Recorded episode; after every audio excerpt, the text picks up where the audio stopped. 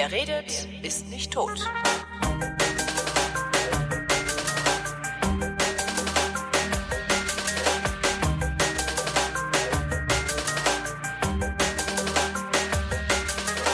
Ich rede mit Uwe Lübbermann. Mal wieder rede ich mit Uwe Lübbermann von Premium Cola. Der war vor fast vier Jahren schon mal zu Gast bei mir in der Radiosendung. Dreieinhalb. Dreieinhalb. Äh, er stellt Cola her oder so ähnlich. Und zwar eine Cola, die kaum jemand kennt. Das ist nämlich Premium Cola und die kennt kaum jemand, weil ihr immer noch auf Werbung verzichtet. Ne? Aber funktioniert das eigentlich? Also damals warst du sehr zuversichtlich. Funktioniert das immer noch so gut? Ich staune selber, denn wir machen eigentlich aus Sicht der normalen Wirtschaft und aus der Getränkebranchen-Sicht alles falsch. Ja. Kein Logo auf dem Etikett, keine Werbung, kein Sponsoring, keine Freiware, keine Bikini-Girls, keine Verträge, kein Chef, der alles alleine entscheidet. Die Liste wäre endlos. Führ ruhig weiter, wir haben Zeit. Trotzdem haben wir nächsten Monat unser Elfjähriges und es wächst jedes Jahr so gute 30 Prozent, ganz stabil. Das hört sich viel an. Wie viel ist 30 Prozent in absoluten Zahlen? Also, weil, wenn ihr vorher 10 Kästen verkauft habt und jetzt 13 verkauft, sind das ja auch 30 Prozent. Dieses Jahr wird es eine Million Flaschen werden. Eine Million Flaschen. Eine Million Flaschen klingt, als wäre ich Millionär. Ist ja geil, ja. Nee, Ja, ja, ist leider nicht der Fall. Scheiße. fangen, wir, fangen wir mal an, am Anfang an. Wie habt ihr angefangen vor elf Jahren? Ich habe ja extra hier so Zettel und Stift mitgebracht, damit Ja. ich immer besser erklären kann beim Malen. Am Anfang war ich ja erstmal nur einer. Ich male mir hier so ein Strichmännchen hin Ja. und hatte meine Ich Lieblings... fotografiere das hinterher ab und mache das dann als Foto ins Blog. Dann kannst, können alle so kannst du machen. Shownotes. Da hatte ich meine Afri in der Hand und er saß in dieser berühmten Badewanne und trank die und stellte fest, schmeckt nicht. Das ist aber jetzt Legende mit der Badewanne, oder? Nee, ist, das okay. ist leider wirklich eine Badewanne gewesen. Ich hätte gern irgendwas Heroisches gehabt, aber Nee, aber ich dachte, das, nee, das klingt schon romantisch genug, aber es, das klingt halt auch so wie eine gute Legende, was sich auch so Künstler geben. es war eine Badewanne. Okay. Bei Bianca, wo ich da gewohnt habe, also kann man auch fragen, war eine Badewanne. So, schmeckt nicht. Irgendwie Rezept geändert, heimlich. Ich also nach Köln gefahren und festgestellt, der Besitzer, damals Alexander Flach, hat das verkauft. Neuer Besitzer Mineralbrunnen AG wollte aus der bekannten Marke was Großes machen. Rezept geändert, Kommunikation massentauglich und irgendwie versucht damit was Großes zu drehen. Ja, Afrikola hat immer besonders geschmeckt. Immer so ein bisschen so staubig, so ein bisschen. Ja, das war auch so die Alternative und so für Leute, die ein bisschen schicker was wollten und ein bisschen Genau, Hipster-Cola. Ja, so ein genau, bisschen. ja. Damals hätte man es vielleicht nicht so genannt, aber ja. genau. Was mich geärgert hat, war dieses Heimliche. Ja. Du bist Kunde und kaufst das Gleiche, was du immer kaufst, und es ist heimlich was anderes reingefüllt. Mhm. Das hat mich so genervt, dass ich protestiert habe, und zwar zwei Jahre lang über so eine Fan-Protestgruppe, Mhm. nannte sich Interessengruppe Premium, weil das Produkt früher Afrikola Premium hieß und dann nur noch Afrikola. Ach, das hieß früher Afrikola Premium? Mhm. Wusste ich auch nicht. Ich kenne das nur als Afrikola. Da gab es dann immer an so einem Haus in Köln, da an der Nord-Südfahrt, so ein Afrikola-Bluna-Zeichen irgendwie. Ja, das war ziemlich um die Ecke in der Max Oskar Jägerstraße, Jägerstraße, war ja. die Zentrale von Afri. Okay. So, zwei Jahre Protest. Ich wurde vorgelassen, durfte sprechen, telefonieren, hin und her. Aber kein Ergebnis letztlich, weil immer noch die alte, neue, veränderte Rezeptur. Dann habe ich eine Mail gekriegt. Ich weiß nicht mehr von wem. Wenn derjenige zuhört, bitte melden, weil ich bin sehr dankbar. Und die Mail hat mich auf einen Produzenten gestoßen, der das Rezept noch hatte. Also 1000 Flaschen für uns mal machen lassen. Im Moment, also äh, du wolltest auch von Afri das Rezept haben oder war das eher Zufall, dass dir einer gesagt hat, ich gebe dir das Rezept? Ich wollte eigentlich Afri Druck machen, dass sie das wieder zurückdrehen. Du hast ja auch wirklich eingebildet, dass du das schaffen würdest, so als Einzelner.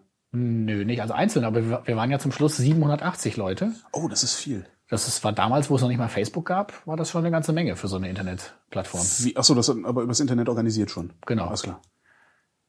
Ähm, wo war ich? Äh, die hat, dir hat einer eine Mail geschickt und gesagt, hier, äh, ich kenne den Hersteller und der hat das Afri-Rezept. Genau. Und dann dachte ich mir, gut, wenn das schon nicht Afri heißen kann, aber man kann ja wenigstens das Rezept wiederbeleben. Und dann haben wir 1000 Flaschen gehabt zum selber trinken, haben die ausgetrunken. Und dann, Darf man das einfach so? Also darf Nö. man einfach so ein Cola-Rezept nehmen und sagen, hier, mach mal, mach mir mal Cola? nö. Weiß Afri, dass du das getan hast? Ja, Was haben die dazu gesagt? Die ersten zwei Jahre haben sie es einfach so laufen lassen. Und dann gab es irgendwann einen Brief äh, von einem Rechtsanwalt, nicht nur von einem, sondern äh, die, Anwälte, die Kanzlei. Man kennt das ja so, die haben so rechts oben immer so die vier, fünf Partner. Klar, Ne? ja. Bei denen war das auf der Rückseite dreispaltig in vier Punkt Schrift. Also das war schon ein bisschen beeindruckend. Ja. Und die haben dann verlangt, dass ich das mal sofort bitte einstelle. Und dann habe ich mit einem kleinen Trick, nämlich Apfelsäure gegen Phosphorsäure zu ersetzen, eine formal andere Rezeptur gehabt, die aber identisch schmeckt, weil das schmeckt nicht einen Unterschied. Mhm. Und dann waren wir aus der Schusslinie. Und jetzt ist Apfelsäure drin und in anderer Cola ist Phosphorsäure. Phosphorsäure Umgekehrt. klingt böse. Jetzt, äh, das heißt, jetzt ist das Böse drin. Jetzt ist Phosphorsäure drin, wobei das äh, böser klingt, als es ist. Das ist für den menschlichen Körper ein sehr wichtiger Austauschstoff für den Stoffwechsel. Ach so. Hätte ich auch nicht gedacht, aber ist so.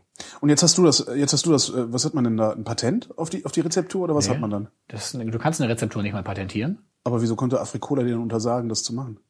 Weil die wiederum mit dem Grundstoffhersteller, heißt es auf Fachdeutsch, Ja. natürlich eine langfristige vertragliche Vereinbarung haben, dass nur die dieses Rezept bekommen.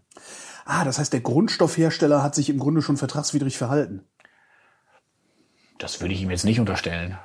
Ich glaube, der wusste das gar nicht, dass wir das gemacht haben. Das wären ja so kleine Mengen, das ist kaum messbar gewesen. Ja. Du musst dir vorstellen, dass Viertausendstel von so einer Flasche Cola sind nur dieser geschmacksgebende Grundstoff. Okay. Also so klein unten in der Flasche.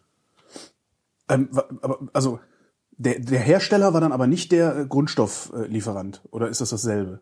Das ist in dem Fall dasselbe. Also, aber normal ist es, also es ist nicht immer, immer so, dass der Hersteller der Grundstofflieferant ist. Also kann auch sein, dass dann irgendwie Cola-Sirup irgendwo herkommt und jemand anders braut es zusammen. Genau. Okay. Was ist denn da drin überhaupt eigentlich? Das ist, ähm, Ist geheim. genau. Ne, echt? Ja. Das wissen wir nicht mal selber. Ach was. So weit geht das Rezeptgeheimnis. Aber es ist doch dein Rezept, oder ist einfach nur die, der Austausch der Säure? Äh, aber, hm. Dieser Grundstoffhersteller hat nach wie vor die Hand auf dem Rezept. Da können wir nichts dran machen, weil das eben das Ur-Afri-Rezept ist. Da Ja. kommen wir nicht ran. Dann könnt ihr euch doch aber auch den Hahn abdrehen, wann immer er Lust hat, oder nicht? Das wäre technisch möglich, ja. Würden sie nicht tun, wir sind da ja Kunden, aber das wäre möglich. Okay.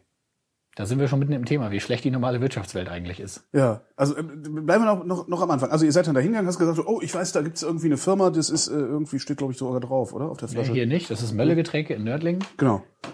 Die haben das noch. Macht uns mal ein paar Flaschen. Kann man das denn einfach so machen? Also kann ich einfach zu einem Getränkehersteller gehen und sagen, mach mir mal 1000 Flaschen Getränk? Das Naja, kostet so ein Vermögen, oder? nicht? Üblicherweise ist man so mit 50.000 Flaschen Mindestmenge dabei. Ja. Aber weil der eben gesehen hat, dass ich vorher schon zwei Jahre lang wahnsinnig viel Zeit reingesteckt hatte, hat der sich gedacht, mache ich doch mal eine kleine Menge. Mhm. Und das geht, das kannst du machen, ja. Und dann hast du, Du so, wie kannst viele auch Kästen dein- sind das? 100 Kästen. 1000 Flaschen sind äh, so gut eine Palette, 40 Kästen. Ja. Das kannst du machen. Also mittlerweile gründet ja jeder Idiot sein eigenes Getränk. Ja, ja, eben. Das ist halt, Das gerade hier ist in ja- Berlin ist ja, äh, ja. 100 pro Jahr, glaube ich, in Berlin. Echt? Und davon überleben aber drei. Wow. Mhm. Wow. Was hat das gekostet damals? Erinnerst du dich daran? 2000 Mark 2000 Mark für 100 Flaschen. für 1000 Flaschen. 1000 Flaschen. Das ist ordentlich. Zwei Mark die Flasche. Obwohl, zwei Mark die Flasche für eine Hipster-Cola zahlen die heute auch im Laden. Bitte nicht Hipster. Das, Naja, komm.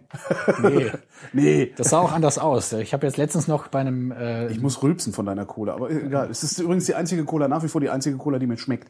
Ich trinke ungern Cola, äh, aber Premium finde ich gut. Rülps Vielleicht ist das auch so ein bisschen, ist das hier auch so ein bisschen so, wie nennt man das, so eine Romantik, die ich da im Kopf habe. Wir stehen ja noch ganz am Anfang. Wir sind ja noch ganz in der tiefsten Vorgeschichte, die ja nun auch über elf Jahre schon her ist. Oder elf Jahre aber die hat damals schon genauso geschmeckt wie jetzt. Ist. Ja.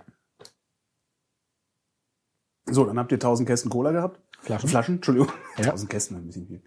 Und was habt ihr damit gemacht? Gesoffen. Genau. Und dann? Dann haben die ersten sich gemeldet, haben gesagt, Mensch, meine fünf sind leer und ich hätte mal gern wieder welche und meine sieben sind auch weg und dann mussten wir noch 1000 machen. Mhm. Und dann waren es 2000. Und dann war ich mit einem Freund von mir Pommes essen und er hat dann den Wirt gefragt, ob er das da nicht anbieten möchte, also den Schritt ins Gewerbliche. Der sagt ja, Also Frittenbude. Ja. Du willst nicht unsere Cola verkaufen. genau. Okay.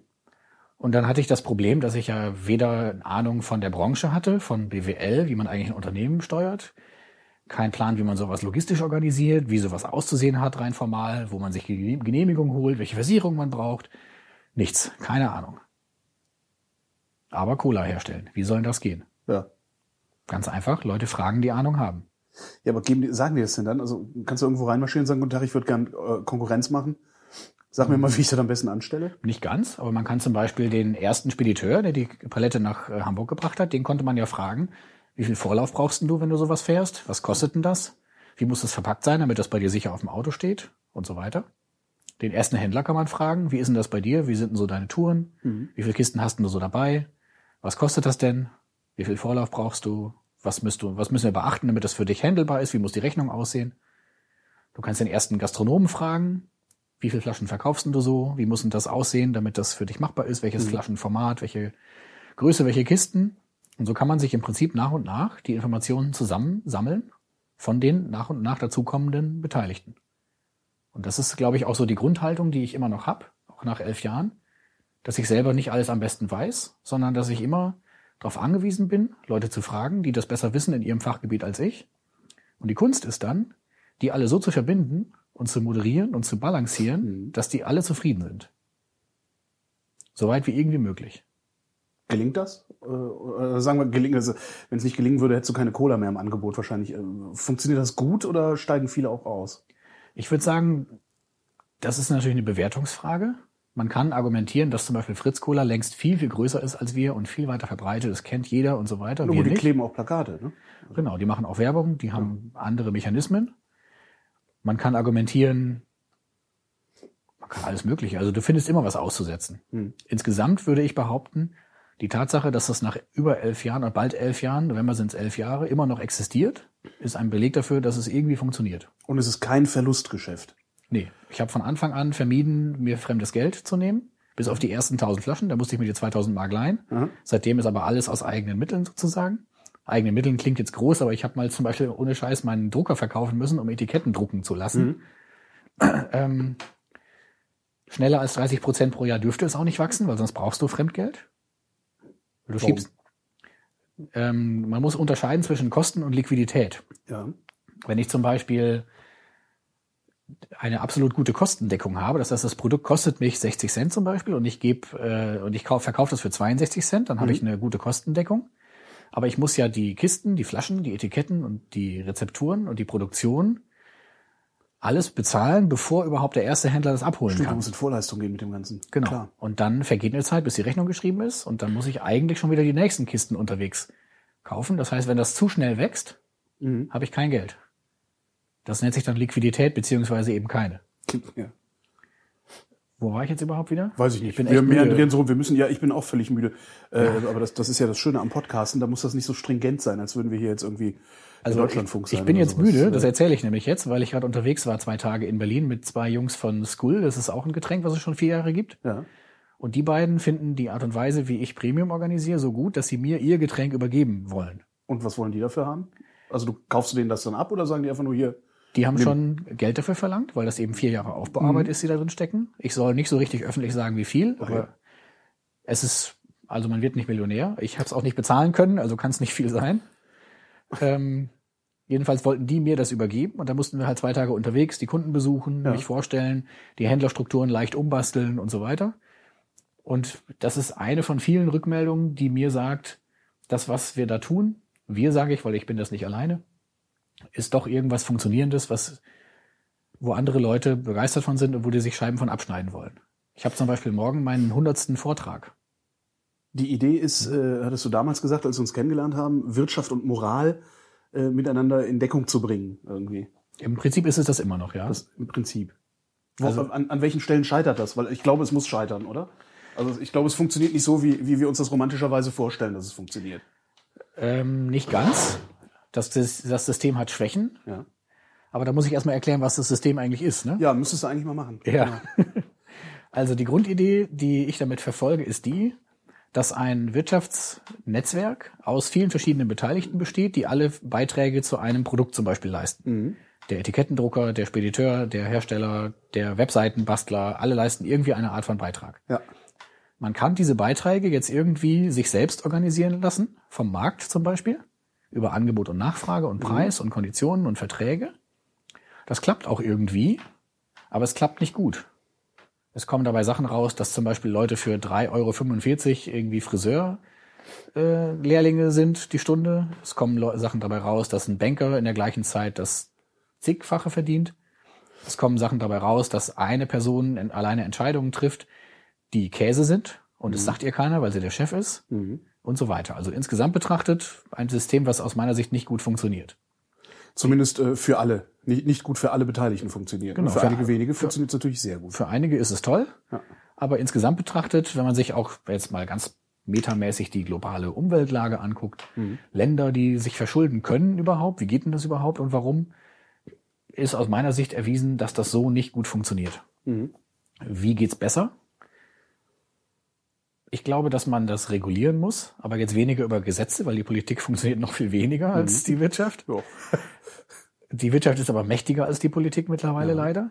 Also muss man da ansetzen. Und das ist das, was ich versuche, nämlich vorzumachen, dass das geht. In einer vorhandenen Struktur aus diesen ganzen Beteiligten.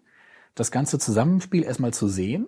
wie jemand im Prinzip, der die Matrix dahinter sieht, das auch aufmalen zu können. Deswegen habe ich immer so Zettel dabei. Wer hängt eigentlich mit wem wie zusammen und warum? Und dann anzufangen, die alle erstmal einzuladen, die Beteiligten, in ein Kollektiv, wo alle Fragen, die sich ergeben, mit allen Beteiligten besprochen werden. Setzt aber voraus, dass du auch, dass, dass auch alle Beteiligten bereit sind, zumindest ein, ein, ja doch fast im Grunde das gleiche Maß an Verantwortung zu übernehmen, oder? Also du kannst dich halt nicht zurücklehnen. Also ich kann mich halt prima zurücklehnen und sagen, okay, ich, ich administriere da so ein Content-Management-System an zwei Tagen die Woche. Ähm, das mache ich in einem eng begrenzten Rahmen, dafür bekomme ich ein definiertes Honorar pro Tag. Äh, ich muss mich aber nicht darum kümmern, äh, irgendwie das Ding, weiß ich nicht, zukunftsfähig zu machen oder so. Das macht mein Chef. Das ist halt, äh, so zurücklehnen kann ich mich eigentlich dann doch nicht, wenn ich im Kollektiv arbeite, auf eure Weise, oder? Bedingt. Also es gibt schon auch Leute, glaube ich, die das, die das tun. Und ich finde das auch in gewissem Maße nicht schlimm, weil ich gar nicht von jedem verlangen kann und will, dass er das ganze System sich auf den Radar holt. Das ist dann tatsächlich äh, meistens meine Aufgabe. Was ich nur verlange oder was, was dafür eine Voraussetzung ist, in so einer Struktur zu arbeiten, eben nicht nur auf den eigenen Vorteil zu zielen und Wettbewerb und Kampf und gegeneinander zu wirtschaften, sondern äh, das Miteinander als viel angenehmer und auch letztlich effizienter und besser für alle. Aber doch auch nur innerhalb des Systems. Nach außen hin betreibst du ja doch Wettbewerb. Also weil du willst ja Cola verkaufen, also du willst ja die Cola verkaufen, die Fritz oder, oder Coca nicht verkauft. Oder? Bedingt. Wir haben bis heute keinen, der sich um den Verkauf kümmert. also ich versuche dazu, Verdammt. ich versuche da zu unterscheiden zwischen Wettbewerb, der uns gegenüber wirklich miese Praktiken anwendet. Ja. Du hattest im letzten, vorletzten Podcast was erzählt zum Thema Fritz, was die damals gemacht hatten. Ja. Zum Thema Hörensagen und Ja, so weiter. genau. Wollte ich dich noch kurz ergänzen. Das ist auf der Homepage bei uns äh, online. Also Ach, findet das kann man man, sogar lesen, ne? wenn man auf, wenn man Entschuh googelt. Was? Googelt? Entschuh. Also wie eine Entschuldigung, die nicht vervollständigt wurde. Entschuh. weil die wollten sich damals mal entschuldigen, sind aber nicht mehr gekommen. Ja. Aber das ist auch lange her, weil die haben jetzt seit über einem Jahr haben die sich benommen uns gegenüber. Ah, okay. Das wiederum heißt, dass wir auch nicht mehr über die so großartig schlecht reden. Ja, Vorgeschichte klar. gab's, ne? aber seitdem passt es irgendwie. Ähm, worauf wollte ich hinaus? Cola verkaufen. Ja, genau. Es, es gibt niemanden, der sich um den Verkauf kümmert. Ich lebe auch nicht vom Cola verkaufen. Wovon lebst du? Ich lebe davon, dass ich es irgendwie hinkriege, diese ganzen Beteiligten so zu moderieren und zu balancieren, dass das funktioniert. Auf welche Weise äh, kommt denn dann dein, dein Erlös zustande? Es gibt eine feste äh, definierte Kalkulation pro einzelner Flasche. Ja. bis zum Zehntel Cent teilweise runtergerechnet. Auch extra pro Flasche, damit man das sich plastisch noch vergegenwärtigen kann, dass man nicht durchdreht. Da habe ich einen Anteil von 4 Cent pro Flasche Cola. Ja. Den habe ich aber auch nur, weil im Kollektiv bisher alle damit einverstanden sind, dass das so ist. Das heißt, es kann dir passieren, dass das Kollektiv, äh, wie macht ihr das? Per Umlaufbeschluss irgendwie so ein, so ein, so ein weiß ich nicht, so ein Redmine oder, oder, oder irgendwie so ein, so ein Redmine wurde, Ticketsystem? wurde uns vorgeschlagen. Wir haben, wir haben diverse Sachen schon ausprobiert. Es gibt nichts Gutes, also du kannst nehmen, was du willst, es ist alles scheiße. Also von daher ist, ich weiß. ich arbeite mit Redmine, daher ich. Wir haben, wir haben seit Jahren das also als Verfahren eine Mailingliste, wo jeder an jeden schreiben kann. Das ist das totale Chaos ich wollte gerade sagen, Mailinglisten, ah, Ja. Wir haben probiert Liquid Feedback, wir haben Mhm. ein Forum probiert, wir haben mit Redmine experimentiert, wir haben mit einem Ticketsystem in Drupal experimentiert. Mhm. Sobald die Leute sich einloggen müssen, wird's nicht benutzt. ja, verstehe. Die wollen das barrierearm ins Postfach haben, schimpfen zugleich darüber, dass es total unübersichtlich ist. Mhm. Ja, klar. Kein Schwein hält sich aber an die eigentlich vereinbarte äh, Betreff Zitatebenen, Betreffzeichen, Nichts. wie man es kennt. Ja. Alle schimpfen und es ist immer noch eine Mailingliste. Ja. Aber es, es funktioniert anscheinend gut genug. Also wir haben über die Jahre sowas wie einen etablierten Prozess, der so funktioniert, dass jeder ein Thema aufbringen kann Ja. und Vorschlag machen kann. Häufig bin ich das, aber längst nicht immer. Mhm. Wenn niemand widerspricht, ist es angenommen. Wenn jemand, aber falls jemand widerspricht, muss so lange geredet werden, bis eben keiner mehr widerspricht. Ja. Und dadurch kriegt man es hin, dass wirklich gut durchdachte Vorschläge ziemlich schnell durchgehen und Vorschläge, die nicht sinnvoll sind, Mhm. mit einem kleinen Veto gleich schon gestoppt werden können. Und das Ganze funktioniert erstaunlicherweise sehr gut. Was wir da tun, ist auf Fachenglisch übrigens die Verbindung von Corporate User Innovation Management und End User Innovation Management. Auf Deutsch, wir verbinden das Fachwissen der Beteiligten Ja. mit der vermeintlichen Dummheit der Laien, die aber Sachen sehen, die die Fachleute nicht mehr sehen. Das habe ich nicht wirklich verstanden. Welche Laien? Ein Beispiel an meinem Lieblingsmodul. Also bei uns reden ja auch Endkunden mit, habe ich noch gar nicht gesagt. Ne? Nee, Alle Beteiligten sind ja auch die Endkunden, die die Flaschen trinken. verstehe. Das heißt, also in dem Moment, wo ich Premium-Kunde bin, kann ich auch an der Mailingliste teilnehmen. Ja. Du musst nur einen Beteiligten mal persönlich äh, gesehen haben. Mich hast du jetzt gesehen, also könntest Ja. du schon mitlesen und mitreden. Und du bist ja ein Beteiligter. Du hast ja jetzt die Flasche schon halb ausgetrunken. Ja. Euer Bier finde ich übrigens auch gut. Ja, das ist schön. Fiel mir ja gerade so ein. Also was ich sagen wollte war, angenommen, wir haben die Frage oder wir haben das Problem, wir kommen nicht in kleine, äh, wir kommen nicht in Liefergebiete, wo die Mengen zu klein sind, weil das zu teuer ist. Weil einfach kleine Mengen zu fahren teuer ist. Der LKW kostet ein Grundgeld. Wenn er nicht ausgelastet ist, kostet es mehr. Also muss man irgendwie das Problem haben, dass man kleine Mengen nicht so weit fahren lassen kann. Das ist einfach zu teuer. Ja. Das erklärt dir der Logistiker, warum das so ist. ne? Versicher Versicherung vom LKW, mein Gehalt, äh, Steuern, Maut und so weiter. Kleine Mengen fahren ist teuer. Jetzt muss man das aber beantworten. Entweder man sagt, okay, dann brauchen wir große Händler. Dann werden die Großen bevorzugt. Ja. Könnte man so machen. Oder man sagt, nein, wir wollen einen Weg finden, wie die kleinen Händler doch eine Möglichkeit äh, irgendwie eröffnet bekommen, trotzdem mitzuspielen. Dass es auf dem Dorf eben auch Premium gibt irgendwo. Genau. Also gibt man keinen Mengenrabatt für große Händler, sondern einen Anti-Mengenrabatt für kleine, um die hohen Logistikkosten auszugleichen. Das heißt, kleine Händler zahlen weniger pro Flasche als große Händler. Mhm. Und das machen die mit? Ja, offensichtlich. Und darauf kommst du nur, wenn du das Fachwissen der Logistiker mit einbeziehst und die hinterfragende, grundsätzliche, laienhafte Herangehensweise der Enduser. Warum sind eigentlich Mengenrabatte normal? Ist das normal? Nö, finde ich nämlich nicht. Ich will ja was malen. Ne? Wie, äh, genau. Also Ich, ich, ich frage mich gerade, wie, wie, hast du, wie hast du den großen Händler davon überzeugt, dass er den kleinen Händler auf dem Dorf quersubventionieren soll? Weil das macht er ja letztlich. Ja, aber der Großhändler verdient ja auch am kleinen Händler mit, der beliefert ihn ja. Verstehe. Also der kleine Händler holt sich das Zeug nicht direkt im Werk ab. Nee, irgendwie, das sondern wäre ja, um, das wär ja auch für die Umwelt total scheiße, wenn da Ja. viele LKWs fahren. Das muss ja gebündelt werden auf der Langstrecke in einen LKW. Ja. Und der kleine Händler geht dann zum großen Händler und kauft dem, aber der, Moment mal, was muss der denn bezahlen dafür? Ich bin ausgestiegen. Ähm, Also was zahlt der kleine, also der große Händler zahlt dann, sagen wir mal, für eine Flasche einen Euro und der kleine Händler zahlt dafür nur noch 80 Cent. Nee, nicht ganz so. Der große Händler holt ab bei der Produktionsstätte Ja. für 36,5 Cent pro Ja. Fährt das dann gebündelt auf der Langstrecke in sein Lager in der jeweiligen Region Mhm. und verteilt palettenweise an die Händler in dieser Region. Der Händler zahlt dann 49 Cent pro Flasche Mhm. bei Anlieferung. Und wenn das aber so eine kleine Menge ist und eine hohe Entf äh, große Entfernung, dass das nicht tragbar ist für diese 49 Cent minus 36,5 Cent Spanne, dann legen wir 4 Cent pro Flasche dazu als Anti-Mengenrabatt, um diese Tour tragfähig zu machen. So, und das ist der erste Schritt. Beim zweiten geht's weiter. Wenn der Händler in seiner Region die Kisten ausliefert, 10 Kisten an den Gastronomen zum Beispiel, dann soll das am Ende des Gastronomen 60 Cent netto kosten. Okay.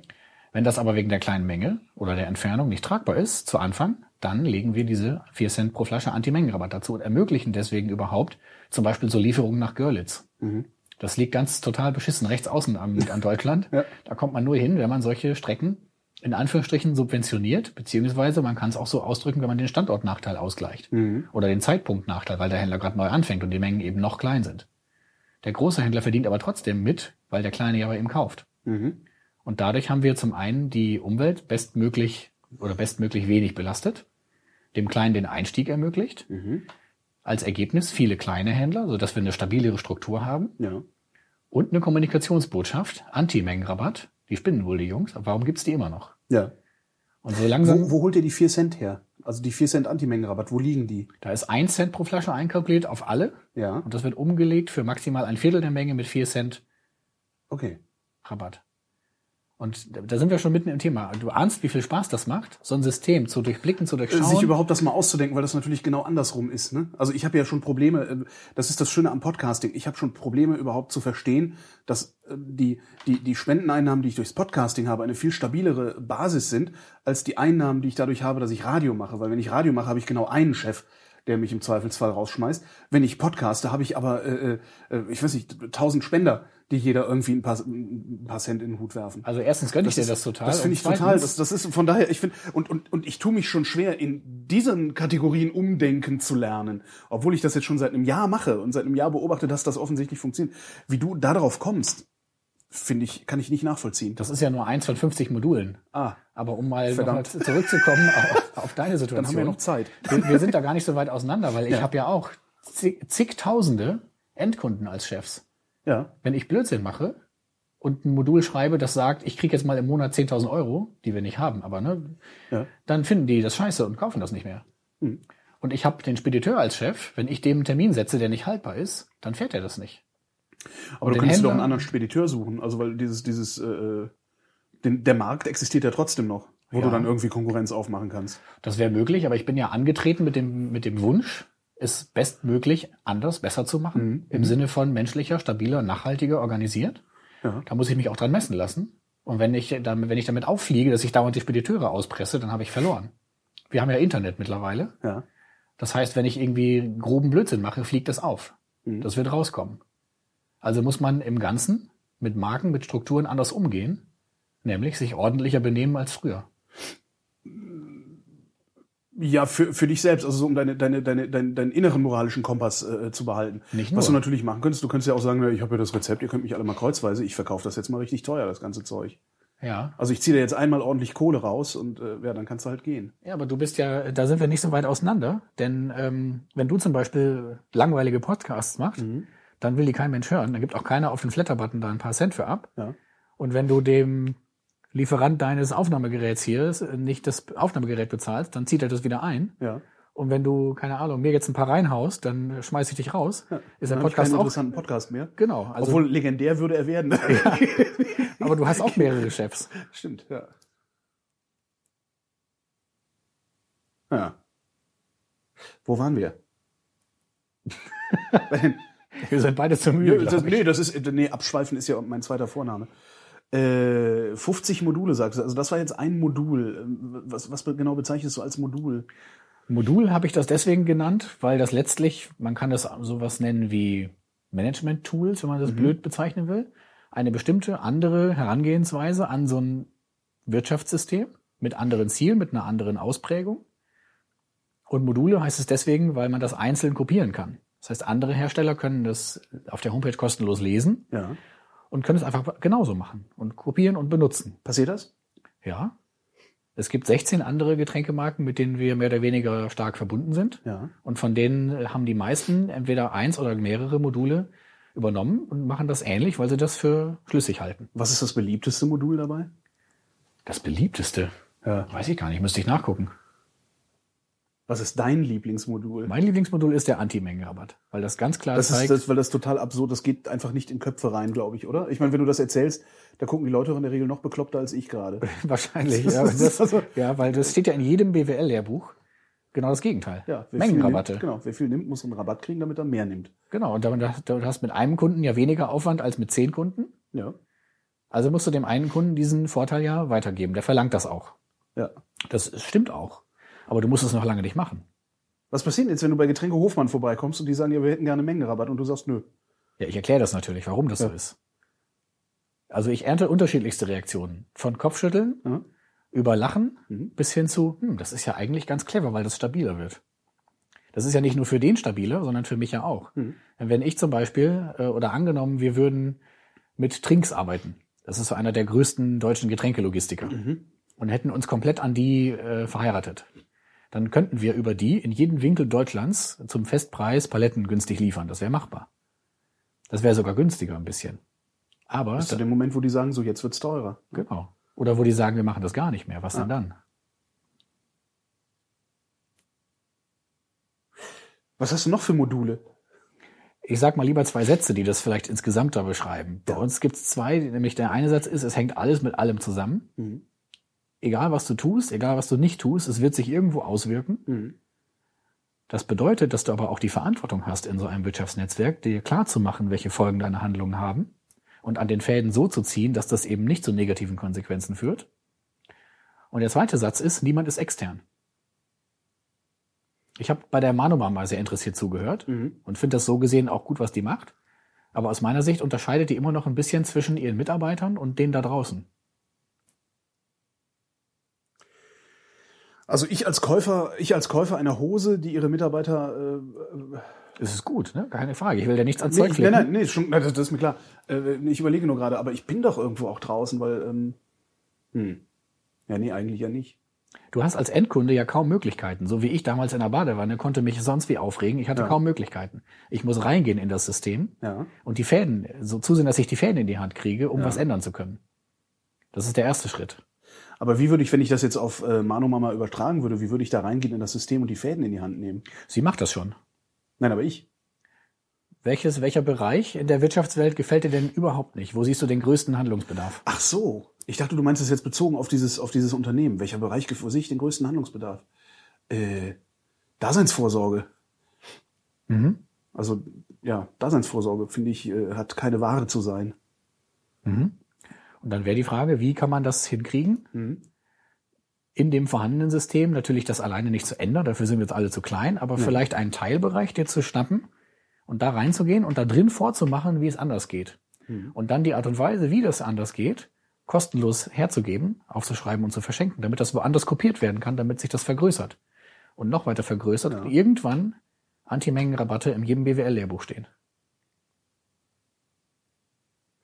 Wie kommst du auf solche Ideen? Ist das, äh, entstehen die im Dialog mit, mit, den, mit, mit, mit allen Beteiligten, also mit eurem, mit, mit, mit eurem Kollektiv?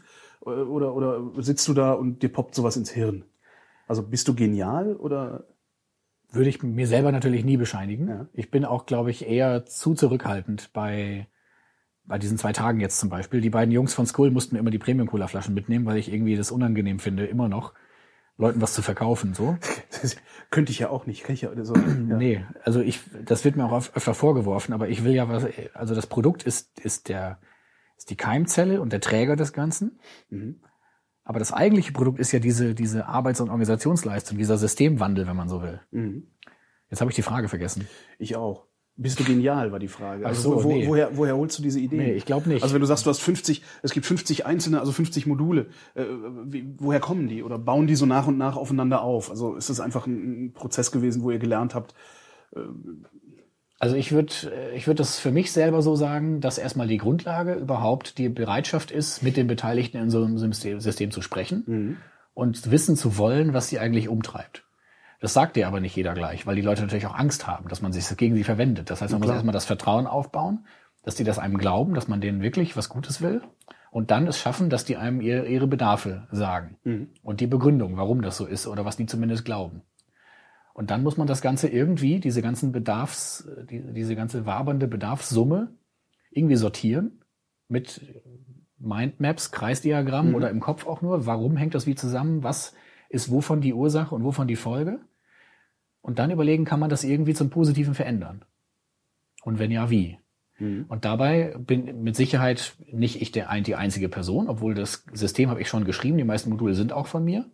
Aber das ganze System kann sowieso nur funktionieren, wenn jeder weiterhin seinen Beitrag leistet. Ohne die Buchhalterin könnte das System zum Beispiel nicht überleben. Geht nicht. Mhm. Wenn ich nicht wäre, gäbe es die Buchhaltungsstelle auch nicht. Also wir haben uns schon so gegenseitig in der Hand oder stützen uns gegenseitig. Ähm, was ich glaube, was man braucht, um so zu arbeiten, ist erstmal grundsätzlich die Bereitschaft, die Bedarfe der anderen wissen zu wollen. Dann zweitens die Bereitschaft, das auch wirklich zum Positiven verändern zu wollen. Vielleicht ein bisschen Kreativität und Zuhören bei den Beteiligten. Auch die Meinung von jedem Beteiligten, sei es auch noch so ein unwissender Endkunde mit aufnehmen, weil es kann ja sein, dass das die entscheidende super Idee ist. Mhm. Und daraus dann schrittweise so ein System entwickeln. Das ist ja nicht von heute auf morgen mal eben entstanden, sondern das ist ja das Ergebnis von mittlerweile elf Jahren. Könnt ihr da eigentlich von leben? Also gibt es eine, eine, ein, ein, ein, ein wie sagt man es denn, ein, ein, ein Firmenkern, in dem Menschen, äh, wie du sagtest, die Buchhalterin zum Beispiel ganz normal arbeiten geht und äh, davon existieren kann? Es gibt einen Kern, der nennt sich bei uns Orga-Team. Ja. Das sind die Leute, die im Hintergrund eben die Orga-Rollen haben. Da bin ich drin, da ist die Katja drin, die Buchhalterin, die Anne und so weiter. Äh, Katja und ich leben davon momentan ganz. Mhm. Aber du nickst die ganze Zeit so, als wäre das, äh, als wäre das das einzig Wahre. Ich persönlich finde das gar nicht so gut, wenn man von irgendwas ganz lebt. Ich finde es viel sicherer, wenn ich Ja. drei, wenn ich drei kleine Jobs habe. Ja, kenne ich gerade. Ich erlebe das gerade. Auch, auch wieder. Ich erlebe es gerade, ja. Und es ist so, dass von Premium sehr, sehr viele Leute leben, Hunderte, Ja. aber fast niemand ganz. Mhm. Und das ist mir eigentlich ganz lieb so. Denn sonst hätte ich ja auch eine sehr hohe Verantwortung, wenn ich jetzt 100 Festangestellte hätte und ich habe vielleicht eine, einen falschen Gedankengang, den kein Mensch merkt, ja, auch im Kollektiv nicht, und dann fährt der ganze Laden gegen die Wand. Das wäre total grausig. Auf welche Weise leben diese Hunderten von Leute äh, denn? Teilweise. Nee, auf welche Weise? Also wie, wo, wo kommt deren Einkommen her? Ach so, das ist äh, unterschiedlich, an welcher Stelle des ganzen Prozesses die aktiv werden. Bei Anne zum Beispiel ist es so, ich weiß nicht, ob ich das so öffentlich sagen darf, Weiß ich nicht. weiß ich auch nicht. Ich weiß ja gar nicht, was du sagen willst. Die macht halt eine, eine Orga-Rolle Ja. und kriegt dafür ein definiertes Geld. Ja. Und das ist nicht ihr ganzer Lebensunterhalt. Mhm. So. Und ich würde das gern ausbauen. Sie ist da noch nicht so ganz bereit dazu. Ist auch okay, ist auch ihr gutes Mhm. Recht. Aber damit hat sie quasi durch die Orga-Rolle einen Teil ihres Lebensunterhalts gesichert. Mhm. Bei dem Abfüller zum Beispiel, der hat ja noch andere Produkte, die er abfüllt, ist es auch ein Teil von deren Lebensunterhalt, die Familie, die den Betrieb äh, da hat. Und beim Händler ist das auch ein Teil von seinem Lebensunterhalt.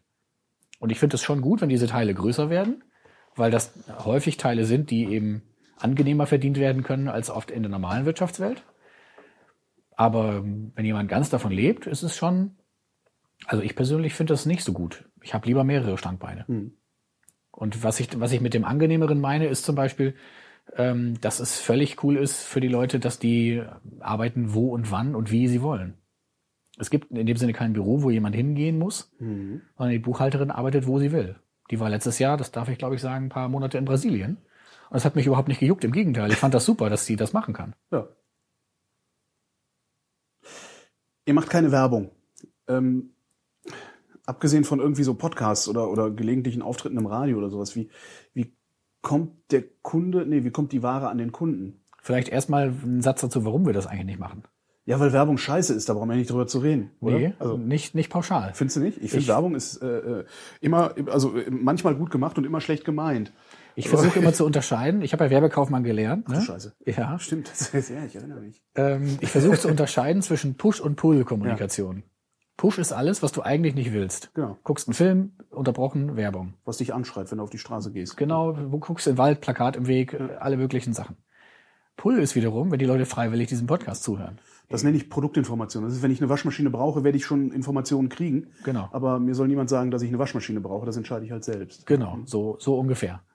Schlimmer noch, es ist ja so, wenn du, eine, wenn du, ja, sag ich mal, so ein normales Bier kaufst, was im Fernsehen beworben wird, Mhm.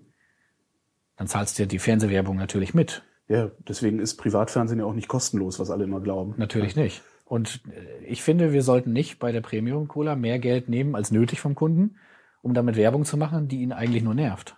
Ja. Sondern eher fast nichts, sondern wenn überhaupt dann nur Pull-Kommunikation. Eine mega umfangreiche Webseite, wo man sechs Stunden lang lesen kann, wenn man das will. Ein Podcast, der, keine Ahnung, Stunde 50 dauert oder was. Werden wir dann sehen. Gucken wir mal. Gucken wir mal. Bis die Batterie alle ist. Aber die Frage war jetzt, Werbung Äh, wie, wie kommt das Produkt, wie kommt das Produkt zum Kunden? ach so, äh, erstens durch solche Pull-Kommunikation. Aber damit ist ja nur erstmal der Bedarf irgendwo, die, der Wunsch danach geweckt. Eben, ich muss ja erstmal wissen, dass ich, dass ich irgendwie Bock darauf habe, das alte Afri-Rezept zu trinken. Genau, und dann ist es ja noch der zweite, viel, viel, viel schwierigere Schritt, in der Realität auch noch den Weg dahin zu finden. Ich bin relativ sicher, dass um deinen Wohnort rum ziemlich weitreichend tote Hose ist. Pff, weiß ich gar nicht, ich habe noch nicht, hab ich noch gar nicht geguckt. Siehst du? Da geht's schon los. Ja. Genau, das heißt, Ich trinke halt keine Cola. Das ist, ja, ist okay, aber vom, vom, vom, von dem Interesse bis zur Umsetzung ist sowieso schon mal ein schwieriger Schritt bei den meisten Menschen, bei mir ja auch. Und dann aber auch noch da zu sein mit dem Produkt, wo der Kunde das zugreifen will, das ist noch viel schwieriger. ja. Weil bis dahin musst du ja nicht nur den Verkaufsort überzeugt haben, sondern auch den Händler, der den Verkaufsort beliefert und den Großhändler, der den Händler beliefert. Und da geht dann die Arbeit richtig los. Deswegen sage ich immer, Na, das ist eigentlich das, was du vorher schon geregelt haben musst. Und dann machst du Werbung, damit die Leute auch da kaufen, wo das Zeug liegt, oder? so kann man das sehen, aber so, wir machen es halt ohne Werbung. Deswegen müssen wir den Weg rückwärts gehen. Ja. Das heißt, der Kunde geht zu seinem Lieblingsladen und bittet ihn drum, dass er das Produkt dort kaufen kann.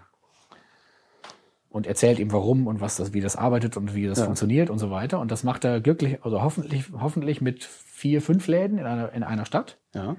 Mit diesen vier, fünf im Nacken kann ich dann den Händler bitten, der diese beliefert, dass er mitmacht, wenn ihn die Konditionen überzeugen und der Antimengenrabatt ihm auch gefällt für den Anfang und so weiter. Und wenn ich das schaffe, dann kann ich den Großhändler überzeugen, dass er ihn beliefert. Muss immer den Weg rückwärts gehen. Das heißt, wir haben im Prinzip keine Außendienstler, sondern nur überzeugte Endkunden, die wir Sprecher nennen Ja. und die dann ihre Lieblingsläden überzeugen. Diese Sprecher sind aber in der überwiegenden Mehrzahl Schweiger. Äh, ja, wie? Ja, die sprechen halt nicht. Die sagen zwar, dass sie das machen wollen und sind auch total überzeugt und kriegen es dann, wir sind ja alle nur Menschen, Ja. häufig nicht gebacken, das dann auch zu Ach so, tun. äh, ich bin jetzt der Meinung, oh Mensch, ich, ich fange jetzt doch an Cola zu trinken, weil die mir so gut schmeckt. Dann sage ich hier, ich möchte gern äh, Sprecher werden. Ich äh, möchte gerne, äh, was, was kriege ich dann irgendwie, weiß ich nicht. Fünf Cent pro Flasche? Ach so, ach so, ich werde beteiligt. Also Ja, ich, ich wollte gerade gerade, ich kriege dann irgendwie vielleicht ein T-Shirt oder einen Nö, Mitgliedsausweis oder irgendwie sowas. Eine Beteiligung. Und, und gehe damit, ach so, Die ist auch sehr hoch im Vergleich. 5 Cent pro Flasche ist jetzt nicht wenig. Also wenn 1,20 ich Euro hier, 20 je Kasten? ja. Nur dafür, dass du den überzeugt hast und so ein bisschen Kontakt hältst? ein bisschen Kontakt hat, wahrscheinlich, muss ich das überhaupt? Also ich meine, solange der, solange sich das Zeug ordentlich verkauft, wird er doch sowieso ordern, oder nicht? Es gibt immer wieder mal Mitbewerber, die mit Geld werfen oder mit Kühlschränken werfen oder mit Freiware werfen oder mit Verträgen werfen. Es gibt mal einen Absatz äh, der Delle, wo der Kunde, wo der Gastronom nicht mehr weiß, ist das noch sinnvoll, ist das nicht mehr sinnvoll. Es gibt einfach mal ein Problem, dass der Lieferant vergessen hat zu bestellen und dann ist es plötzlich nicht mehr lieferbar und dann sind wir plötzlich schuld. Da kann alles Mögliche schiefgehen. Das heißt, da muss man irgendwie so ansatzweise alle vier bis acht Wochen so grob mal hingehen und fragen, sag mal, wie sieht's denn aus? Läuft alles? Hast du Schwierigkeiten und so weiter? Das ist in die eine Richtung und in die andere Richtung aber auch erzählen. Sag mal, bei Premium gibt's jetzt was Neues. Da war ein lustiger Podcast letztens oder morgen ist der hundertste Vortrag. Wir haben neue Gedanken über ein bestimmtes Modul, vielleicht über eine Rechtsform, die wir jetzt mal angehen wollen, wieder zum zigsten Mal. Aber einfach um den Austausch zu pflegen. Ja. Weil das Ganze lebt ja von dem Austausch. Denn die Marke Premium, es ist ja eine Marke, ob man das will oder nicht, Ja. ist nicht mehr das, was ich alleine gerne hätte, sondern es ist die Summe der Gespräche über diese Marke. Das war das, was ich vorhin meinte. Wenn ich dir von fairen Wirtschaften erzähle und du triffst einen Händler von uns und der sagt, alles Käse, die sind nur die schlimmsten Ausbeuter, habe ich verloren. Ja. Also muss ich mich entsprechend benehmen und muss aber auch das Gespräch in Gang halten. Und nur über das Gespräch wiederum erfahre ich dann ja, wenn es da ein Lieferproblem gibt. Oder wenn der Händler meint, eigentlich hätte ich gern lieber 05er Flaschen bei mir, ich wusste aber nicht, dass es die gibt, oder oder. Man muss also immer den Austausch pflegen. Ist das, ist das äh, schwierig oder ist das einfach mit den Händlern zu reden? Weil ich würde, könnte mir vorstellen, dass so jemand, der irgendwo in so einem äh, städtischen Milieu einen Kiosk betreibt, äh, dass der, dass der gar nicht wirklich groß Lust hat, die ganze Zeit sich mit irgendwie einem zu unterhalten, also sich einzubringen in ein System, das ihn letztendlich nur mit einer Limonade beliefert. Es gibt unterschiedlichste Ausgangslagen der Leute und unterschiedlichste Mentalitäten auch. Ja. Es gibt ganz klar die Verkaufsstellen wie Kioske sind es häufiger, die einfach ihre Lieferung haben wollen mit Zeug, das sich verkauft. Das muss billig sein, die Spanne muss passen, fertig. Es gibt aber auch eine ganze Reihe Gastronomen oder andere Verkaufsstellen Menschen, die ganz gezielt zum Beispiel den Markt in ihrer Gegend gestalten wollen. Ich möchte bewusst nicht Produkt XY haben, weil ich das ablehne aus verschiedenen Gründen. Ich möchte bewusst das Produkt haben, um mich A abzugrenzen und B auch die, die Kunden ein bisschen zu erziehen, in Anführungsstrichen. Es gibt auch Händler, die ihr Sortiment danach gestalten, dass sie in dem gesamten Marktrahmen ihre Spezialitätennische finden, die natürlich dann nur durch Betreuung machbar ist. Und so ist es ganz, ganz unterschiedlich. Man trifft auf echt die, die verrücktesten und auch langweilige Charaktere. Und das ist dann eben auch ein bisschen Kunst, sich auf den jeweiligen einzustellen und ihn da abzuholen, wo er steht. Was natürlich derjenige, der sowieso in diesem Laden einkauft, äh, wiederum am besten können sollte, weil der ja möglicherweise aus einem bestimmten Grund in diesen Laden geht. Insbesondere wenn es irgendwie ein gastronomischer Betrieb ist. Also ich esse halt aus gutem Grund hier äh, nebenan bei diesem Vegetar vegetarischen Laden zum Beispiel. Ja, das ist häufig ein guter Einstieg. Es ist auch natürlich so, dass ich gar nicht das selber leisten kann, in 95 Städten alle Kunden selber zu betreuen. Geht gar nicht. 95 Städte haben wir im Moment.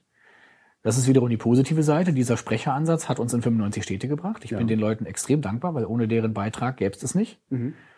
Professionelle Kundenbetreuung sieht aber halt auch anders aus. Und da äh, hatten wir letztens vor drei Wochen ein, unser Offline-Treffen, machen wir zweimal im Jahr. So richtig offline im gleichen Raum mit den Menschen, voll abgefahren. Wie viele kommen da? Unterschiedlich. Wir waren jetzt, die 30 oder so, verteilt über die zwei Tage. Jeder, der will, kommt halt. Ja. Wer nicht will, lässt es dann. Wie viel, aus wie viel, aus wie viel Individuen besteht Premium denn eigentlich? Das ist die Frage, wenn niemand extern ist. ja, Je nach Sichtweise Verdammt. sind es einige zehntausend Endkunden, Ja. die das durch ihre Flaschenkäufe tragen. Ja. Da bin ich jedem dankbar, weil jedes ist, sind ganz viele kleine Beine, auf denen es steht. Aber denkst du, dass den Endkunden klar ist, was sie da tun, oder kaufen die einfach nur eine Limo? Ich glaube, es gibt einen Teil, die sich informiert haben, gibt aber mit Sicherheit auch einen großen Teil, die einfach nur eine leckere oder schicke Limo haben wollen. Wenn man die Endkunden bedient hat, dann ist danach ein Kreis von im Moment so 790 Beteiligten, die irgendwie gewerblich damit zu tun haben. Händler, Spediteure, Lieferanten und so weiter, die alle ihre Beiträge leisten. Von den beiden Gruppen sind im Moment 90 in dem Mailverteiler, den ich äh, erzählt hatte. Die reden bei allen Fragen äh, mit, die anstehen. Manchmal auch nicht, manchmal schweigen sie einfach auch nur. Das ist jeder, wie er Bock hat. Dann gibt's den inneren Kern von äh, im Moment sechs Leuten des Orga-Team. Und das ist eben die Frage, wer jetzt dazugehört. Also für mich gehören irgendwie alle dazu.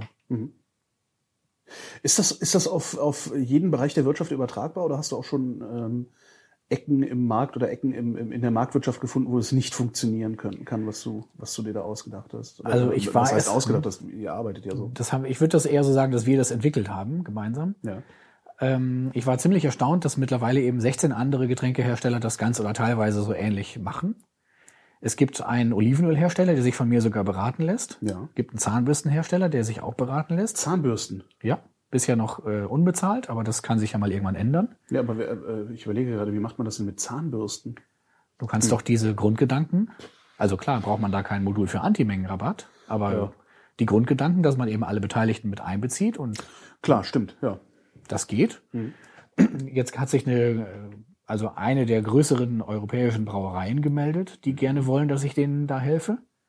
Das finde ich schon ziemlich abgefahren. Also im Sinne von Konzern. Ja, Ein, also ein Konzern, der äh, sich überlegt, äh, sein Wirtschaften zu überdenken. genau. Die wollen zum Beispiel Glas Mehrweg machen, obwohl ganz klar die Entwicklung hin zu Plastikeinweg immer noch geht. Weil die ein Statement setzen wollen in Richtung umweltfreundliche Verpackung. Ja. Die wissen aber nicht, wie das geht in so einem Mehrwegmarkt. Also kann ich denen möglicherweise helfen. Das heißt, es ist Mehrweg, was, was, was, was Premium macht. Ist Nur Mehrwegsystem. Mehrweg. Ah, ja. Ja. Aber die Frage war eigentlich, ob das übertragbar ist. Ob das überall glaube- hin übertragbar ist oder ob du schon irgendwo an Grenzen gestoßen bist mal. Also ich glaube, dass, ich will es andersrum formulieren. Die Einfachheit des Produkts, die relative Einfachheit, die hilft dem. Wenn es ein Auto wäre mit 150.000 Teilen, wäre das schwieriger. Aber man darf auch nicht vergessen, man hat es rein formal immer noch mit einem Ein-Mann-Laden zu tun. Ne? Mit fünf, Orga, mit fünf Orga-Leuten drumherum und ungefähr 50 Sprechern, die teilweise schweigen und Ja. so weiter. Also die Möglichkeiten, die wir haben, sind sicherlich viel begrenzter als die, die so ein Konzern zum Beispiel hätte. Hm. So ein Konzern wiederum hat natürlich eingefahrene Strukturen. Die machen das schon seit 50 Jahren, so wie sie es machen. Das dauert also dann und muss man auch langsam wandeln. Aber ich habe noch, also wie soll ich das so rumformulieren? Ich habe da gar keine Angst davor, in so einem Konzern zu gehen. Ich glaube, dass man das langsam und schrittweise machen muss. Ich muss mich dann verkleiden mit dem Anzug und so weiter. Aber das wollen wir doch mal sehen, wie das umzusetzen ist. Kann das, ähm, also unser, unser gesamtes Wirtschaftssystem baut ja im Grunde darauf auf, äh, ja, bei den Menschen einen Bedarf, also bei, bei den Menschen Bedarf zu wecken, den sie nicht haben, um ihnen dann Produkte zu verkaufen, die sie nicht brauchen. Und zwar, weil Unternehmen angeblich Gewinn machen müssen. Stimmt aber nicht. Das heißt, in dem Moment, wo ich äh, aufhöre, Gewinn machen zu müssen, bin ich nicht mehr gezwungen, den Leuten was zu verkaufen. Ja. Ich glaube ja. Ist Bei das, uns, ja. ist das, ist das auf eine gesamte Gesellschaft hochskalierbar? Denk, denk, denkst du über sowas nach? Weil da wird's ja dann sehr schnell auch philosophisch, glaube ich. Ja. Äh, äh, Ich denke an mich selber zurück mit 22. Ja. Da habe ich mir ein neues Auto gekauft, weil ich das total toll fand, dass die für mich extra ein neues Auto bauen. Und das war auch schnell und sparsam und sicher und so weiter. Und dann habe ich richtig mich besser gefühlt, weil ich mit dem neuen Auto durch die Gegend fahren konnte und was darstellen konnte. Mhm. Heute wäre mir das tierisch peinlich, mit einem neuen Auto vorzufahren, was extra für mich gebaut worden ist. Mhm. Sowieso mit dem Auto vorzufahren. Mittlerweile habe ich einen Smart, also kleiner geht's kaum. Ja. Ist mir immer noch peinlich, wenn ich mit dem Auto irgendwo vorfahre. Weil irgendwie die, die Wahrnehmung von, von dem Selbst, von dem Darstellen, von, von Wert sich irgendwie geändert hat. Mein Status ist nicht Geld oder ein fettes Auto, sondern mein Status, mein Status ist Reichweite. Mhm. Da kann ich den letzten Lumpen umlaufen. Wenn ich 16 Partnermarken habe und vielleicht noch diese anderen drei, die jetzt sich beraten lassen wollen, das ist für mich der Status. Und ich glaube, da, da hängt wieder alles mit allem zusammen. Wenn wir eine Gesellschaft hätten, wo es weniger drauf ankommt, den Nachbarn zu beeindrucken, den man eh nicht leiden kann, Mhm. dann wäre da ganz viel Druck raus. Ja. Und dann müssten auch Unternehmen nicht oder könnten das auch gar nicht mehr Zeug produzieren und verkaufen, was man eigentlich überhaupt nicht braucht. Ich glaube allerdings nicht daran, dass ich allein die Welt ändern kann. Das haben schon andere versucht, die viel klüger waren als ich. Und mehr, und mehr Geld hatten und Mehr Geld ganze hatten. Armeen hinter sich. Genau. Ja. Mhm. Was wir nur machen können, ist in einem Teil vormachen, wie es da anders gehen kann. Und zwar ausgerechnet beim Kapitalismusgetränk Nummer eins der Cola. Äh, Jetzt siehst du auch so aus, als wäre das so ein ganz persönlicher, kleiner innerer Reichsparteitag Das macht für dich. total ist- Spaß. Genau, das ist irgendwie, stimmt. Das ist, stimmt. Also etwas Besseres kann man ja eigentlich gar nicht angreifen. Ja, Ja. es, es geht ja noch weiter. Also ich lebe ich leb davon, Mhm. Dass ich zu viel arbeite, das sowieso. Also das ist auch Selbstausbeutung dabei, was auch kritisiert wird. Aber letztlich lebe ich davon, dass ich versuche, dieses System in dem vorhandenen Rahmen, einen anderen haben wir ja nicht, Mhm. am Laufen zu halten und unterwegs alle Beteiligten so gut ich kann zu behandeln. Mhm. Davon kann man leben. Das muss man sich mal vorstellen. Als Ja. Cola-Hersteller kann man davon leben. Das habe ich bewiesen. Ist das nicht abgefahren? Du kannst aber kein teures Auto davon fahren. Aber du musst es ja auch nicht. Brauche ich auch gar nicht. Nee, wofür? Ich habe bewiesen, dass es in dem jetzigen System, was eigentlich Gewinn erzielen muss und konsumieren muss und wachsen muss, angeblich, Mhm. dass das geht, sich eine kleine eigene Parallelwelt zu basteln, in der das so anders läuft und dass das funktioniert. Und wenn das in diesem kleinen Rahmen funktioniert, warum soll das nicht auch in einem größeren Rahmen funktionieren? Warum soll das nicht weiter skalierbar sein? Mhm. Wenn das irgendwann bei uns allein schon durch die Größe der Mailingliste nicht mehr skalierbar wäre. Wir hatten mal 168 Leute, jetzt sind es noch unter 90. Mhm. Also der Diskussionsbedarf sinkt offensichtlich. Aber angenommen, es wären 1600 Leute bei den Piraten, was ja furchtbar ist, damit zu lesen, Ja, das, äh, äh, dann muss man das eben untergliedern. Nord, Premium Nord-Süd und Leute, die die Ergebnisse miteinander teilen. Es gibt sogar einen, einen Ansatz für Großkonzerne, das nennt sich, wie heißt das noch? Das ist in, in Holland so verbreitet, dass wenn man das macht im Unternehmen, kein Betriebsrat mehr braucht. Ich habe das aber vergessen, wie das heißt. ich habe nicht die leiseste Ahnung. Irgendwer wird das hören und es wissen und es in die Kommentare schreiben. Ich könnte es nachgoogeln. ja, aber nee, das wäre jetzt Quatsch.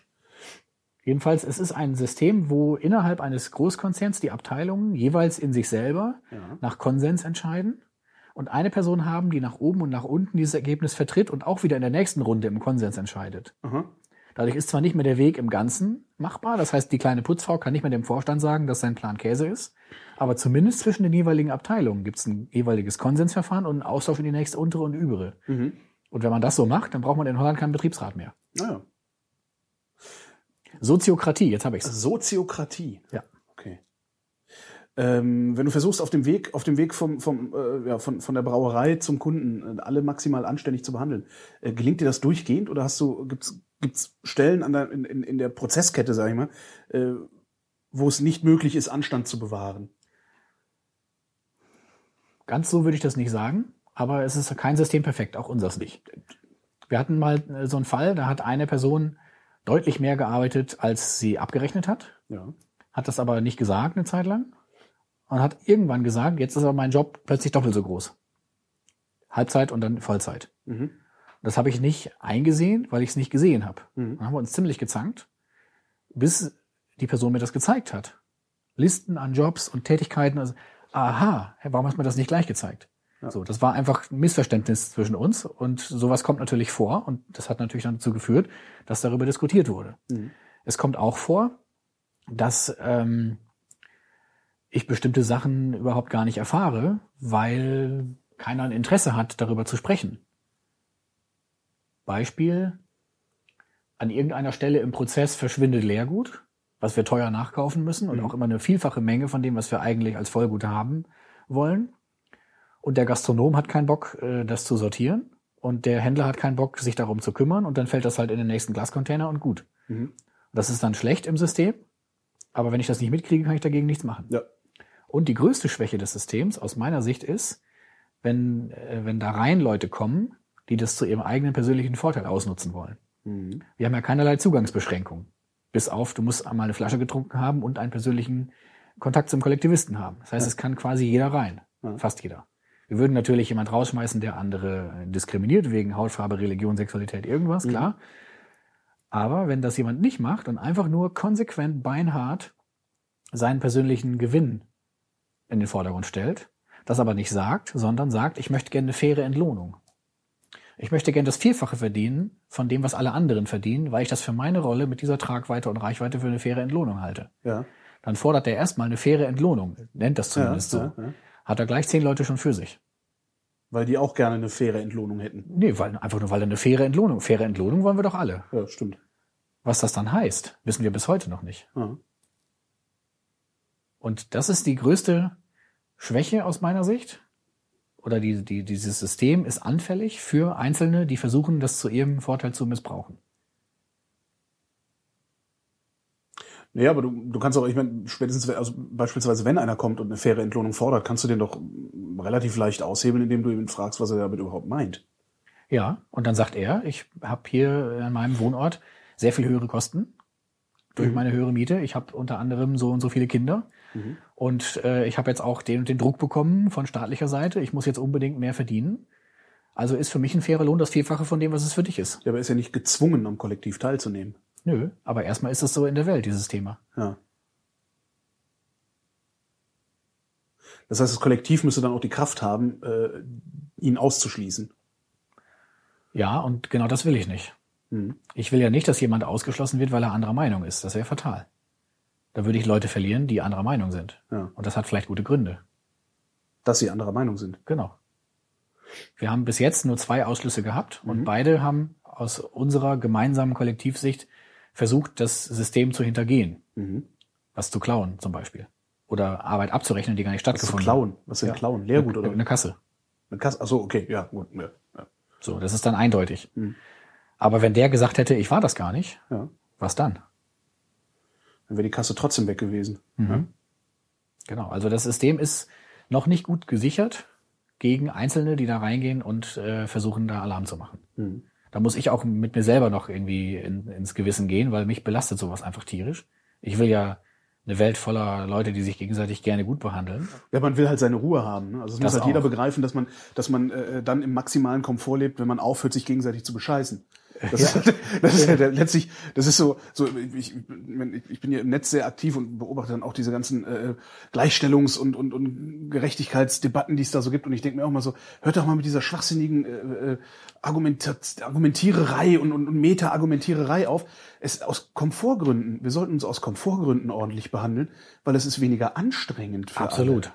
Also ich habe nämlich keinen Bock, mich anzustrengen. Da brauche ich überhaupt keine großen philosophischen Diskurse. Ich will meine Ruhe haben. Das ist eigentlich Ja, der Witz das an der Sache. ist noch ein Also, Aspekt. Das Also dieser eine Typ hat mich im letzten Dreivierteljahr also so viele schlaflose Nächte gekostet. Ja, Ist das will man doch gar nicht. Nee, überhaupt nicht. und ihn hat das das auch gekostet. Bestimmt. Ja.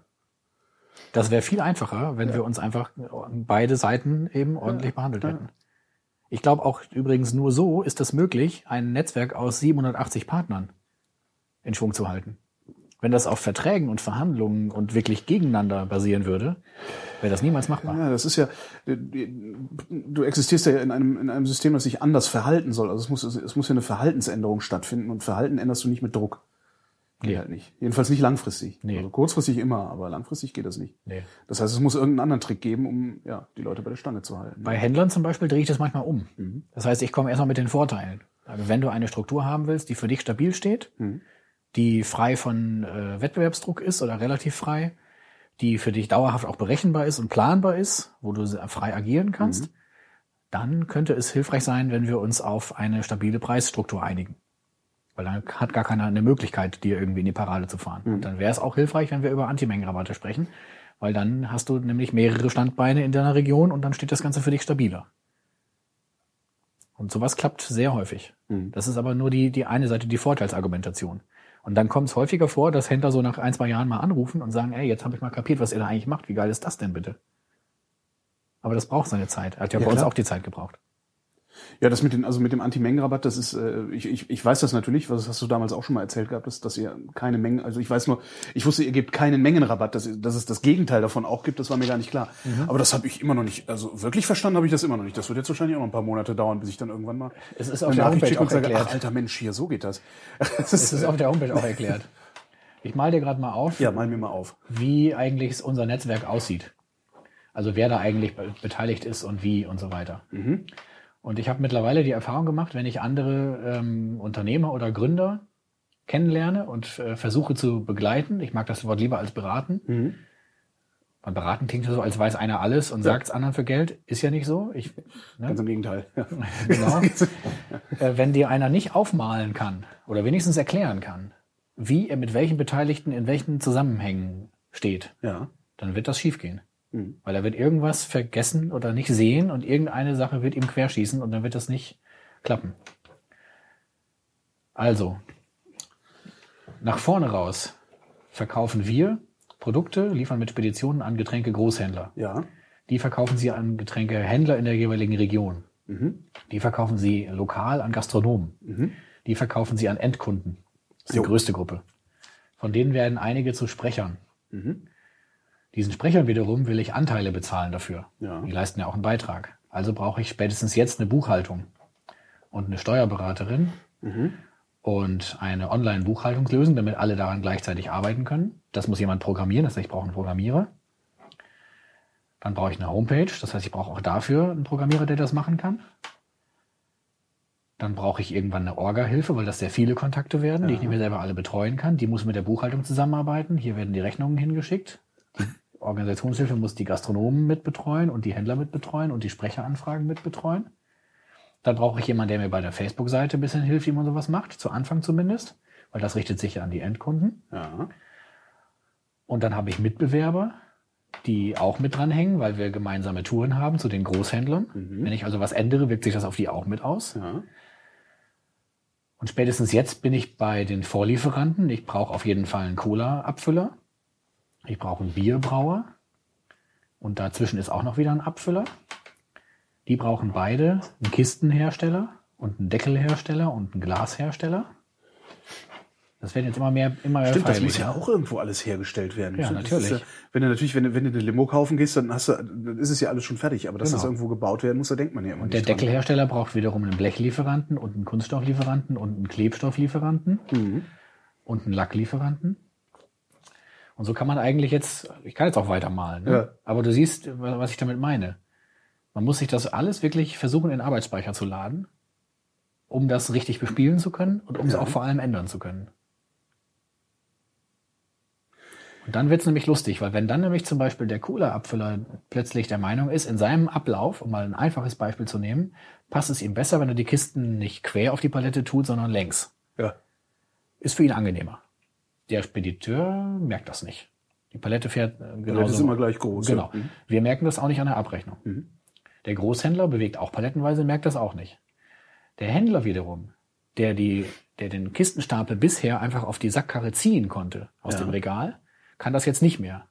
Der muss jetzt jede Kiste einzeln anheben. Mhm. Ist für ihn ein Problem. Körperliche Belastung dauert länger, müsste eigentlich mehr kosten, aber eigentlich will man auch den Rücken schonen und so weiter. Mhm.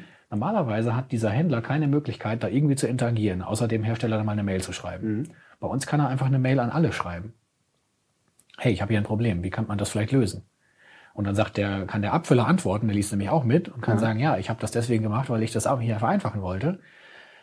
So und so sieht bei mir die Anlage aus, hier ist ein Foto, hat jemand eine Idee? Und dann kann ein Endkunde sagen, warte mal, ich habe mal Prozesstechnik in, äh, im Studium gehabt, man könnte das doch vielleicht so und so lösen. Und dann fallen ein paar Vorschläge, von denen vielleicht ke- keiner umsetzbar ist, aber irgendwann kommt einer, der doch umsetzbar ist. Und dann kann das hier effizienter gemacht werden. Wir haben wieder alle das gleiche wie sonst auch. Der Getränkehändler kann es auf die Sackkarre ziehen und alle sind wieder zufrieden. So einen Fall hatten wir und das ist genau so ein Beispiel dafür, wie sowas laufen kann. Du willst dann aber, du willst dann aber natürlich auch einen Abfüller haben, äh, der kommunikationsbereit ist.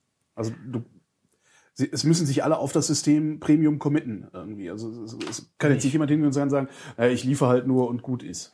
Solche gibt's auch. Ja. Ich kann ja niemanden zwingen, will ich auch nicht. Es gibt da auch die unterschiedlichsten Ausprägungen. Es gibt sehr aktive, die auch häufiger sich einbringen. Es gibt auch die meisten, die nur mitlesen und sich nur dann melden, wenn ihnen was nicht passt. Also ich meine, welches, welch, welchen, äh, welchen Grund könnte der Abfüller haben, äh, dem Einzelhändler dann überhaupt zuzuhören? Das meine ich. Weil, Weil- dann ist ja mir doch egal. Ich liefere, ich, ich Wenn der Abfüller verstanden hat, dass er nur dann ausreichend viel Cola verkauft, um davon einen Teil seines Lebensunterhalts decken zu können, wenn alle anderen in der Kette bereitwillig und freiwillig ihren Teil beitragen, dann habe ich das geschafft, was ich eigentlich wollte. Das Natürlich, heißt, der Abfüller muss verstehen, dass der Einzelhändler im Zweifelsfall das Produkt auslistet, weil ihm der Rücken wehtut. selbstverständlich. Mhm. Das ist schon quasi das ganze Geheimnis. Es gibt aber unterschiedlichste Ausprägungen. Ich habe einen Spediteur zum Beispiel, der ist seit 30 Jahren auf Achse Mhm. und macht nur Getränke und der liest Getränkehändlerhöfe. Das heißt, er guckt, wie viel Vollgut ist da, von welchen Produkten, Ja. welches Leergut ist da, von welchen Produkten. Dann überlegt er, wie das letzte Woche aussah. Dann vergleicht er das mit anderen Händlern, wo er dann auch diese Woche und letzte Woche war. Dann fährt er weiter und denkt darüber nach und dann ruft er mich an und erzählt mir, was in der Getränkebranche gerade läuft. Wer mit wem, wer hat welches Problem, welche Mengen, wohin geht die Entwicklung, wie ist die Gesamtlage, wer hat vielleicht ein Finanzproblem und so weiter. Der Typ ist der Hammer. Das eigentlich ist der LKW-Fahrer. Der ist Lkw-Fahrer. Super. Ja. Der Typ ist der Wahnsinn. Der hat mir schon so viele wirklich wertvolle Zusammenhänge und Infos erklärt. Also ich habe von dem extrem viel gelernt. Ja. Und ich wäre strohblöd, wenn ich ihm nicht zuhören würde, nur weil er LKW-Fahrer ist. Und Im Gegenteil, der, der erklärt mir, was in der Branche läuft. Und das macht er natürlich nur, wenn er das auf dem Weg tun kann, der für ihn angenehm ist, nämlich wenn er mit mir telefonieren kann. Ja. Und meine Aufgabe ist es dann, auch diesen Weg mit aufzunehmen und umzusetzen, entweder in konkrete Handlungen oder das in die Mailingliste weiterzuspielen. Und umgekehrt gibt's Leute, die zum Beispiel nicht mal einen Fax haben, wo man immer hinfahren muss, wenn die irgendwas wollen. Die rufen dann an, sagen, kommen Sie vorbei. Und dann muss ich da hinfahren und muss mit denen darüber sprechen, weil die zum Beispiel 66 sind und keinen Bock auf Telefonieren und keinen Bock auf Mail haben und auch nicht mal ein Fax. Und da muss man da eben hin, da muss man dann auch leisten. Aber da reden wir jetzt nicht über Endkunden, ne? Sondern Äh, Das sind, das waren jetzt schon beteiligte Partner. Okay. Aber wenn ein Endkunde eine Mail schreibt, dann kriegt er selbstverständlich auch eine Antwort. Nee, ich dachte, aber äh, man könnte dann auch sagen, ja, komm mal vorbei, ich habe hier ein Problem. Also weil, weil irgendwann, irgendwann wird's ja auch für dich zu viel dann, denke ich mal. Ne? Ja, aber erstmal ähm, Ist wahrscheinlich auch die Frage, was das Problem ist. Ne? richtig, genau. Wenn zum Beispiel ein Endkunde feststellt, da ist irgendwie ein Glassplitter in der Flasche, dann ist das ein Problem, was ich mir angucken will. Mhm. Wenn ein Endkunde meint, mir gefällt das Schwarz nicht, ich hätte es gern ein bisschen schwärzer Das Schwarz von der Cola? oder der des Etiketts, Okay. ne, dann muss ich da vielleicht nicht unbedingt hinfahren, sondern kann sagen, ja, kann ich verstehen, aber hm.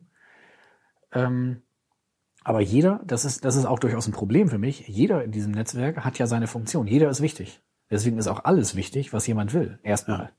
Und das zu sortieren, was ist wichtig und eilig, was ist wichtig und kann später gemacht werden, was ist irgendwie unwichtig, aber muss trotzdem schnell sein, das ist für mich auch eine Baustelle.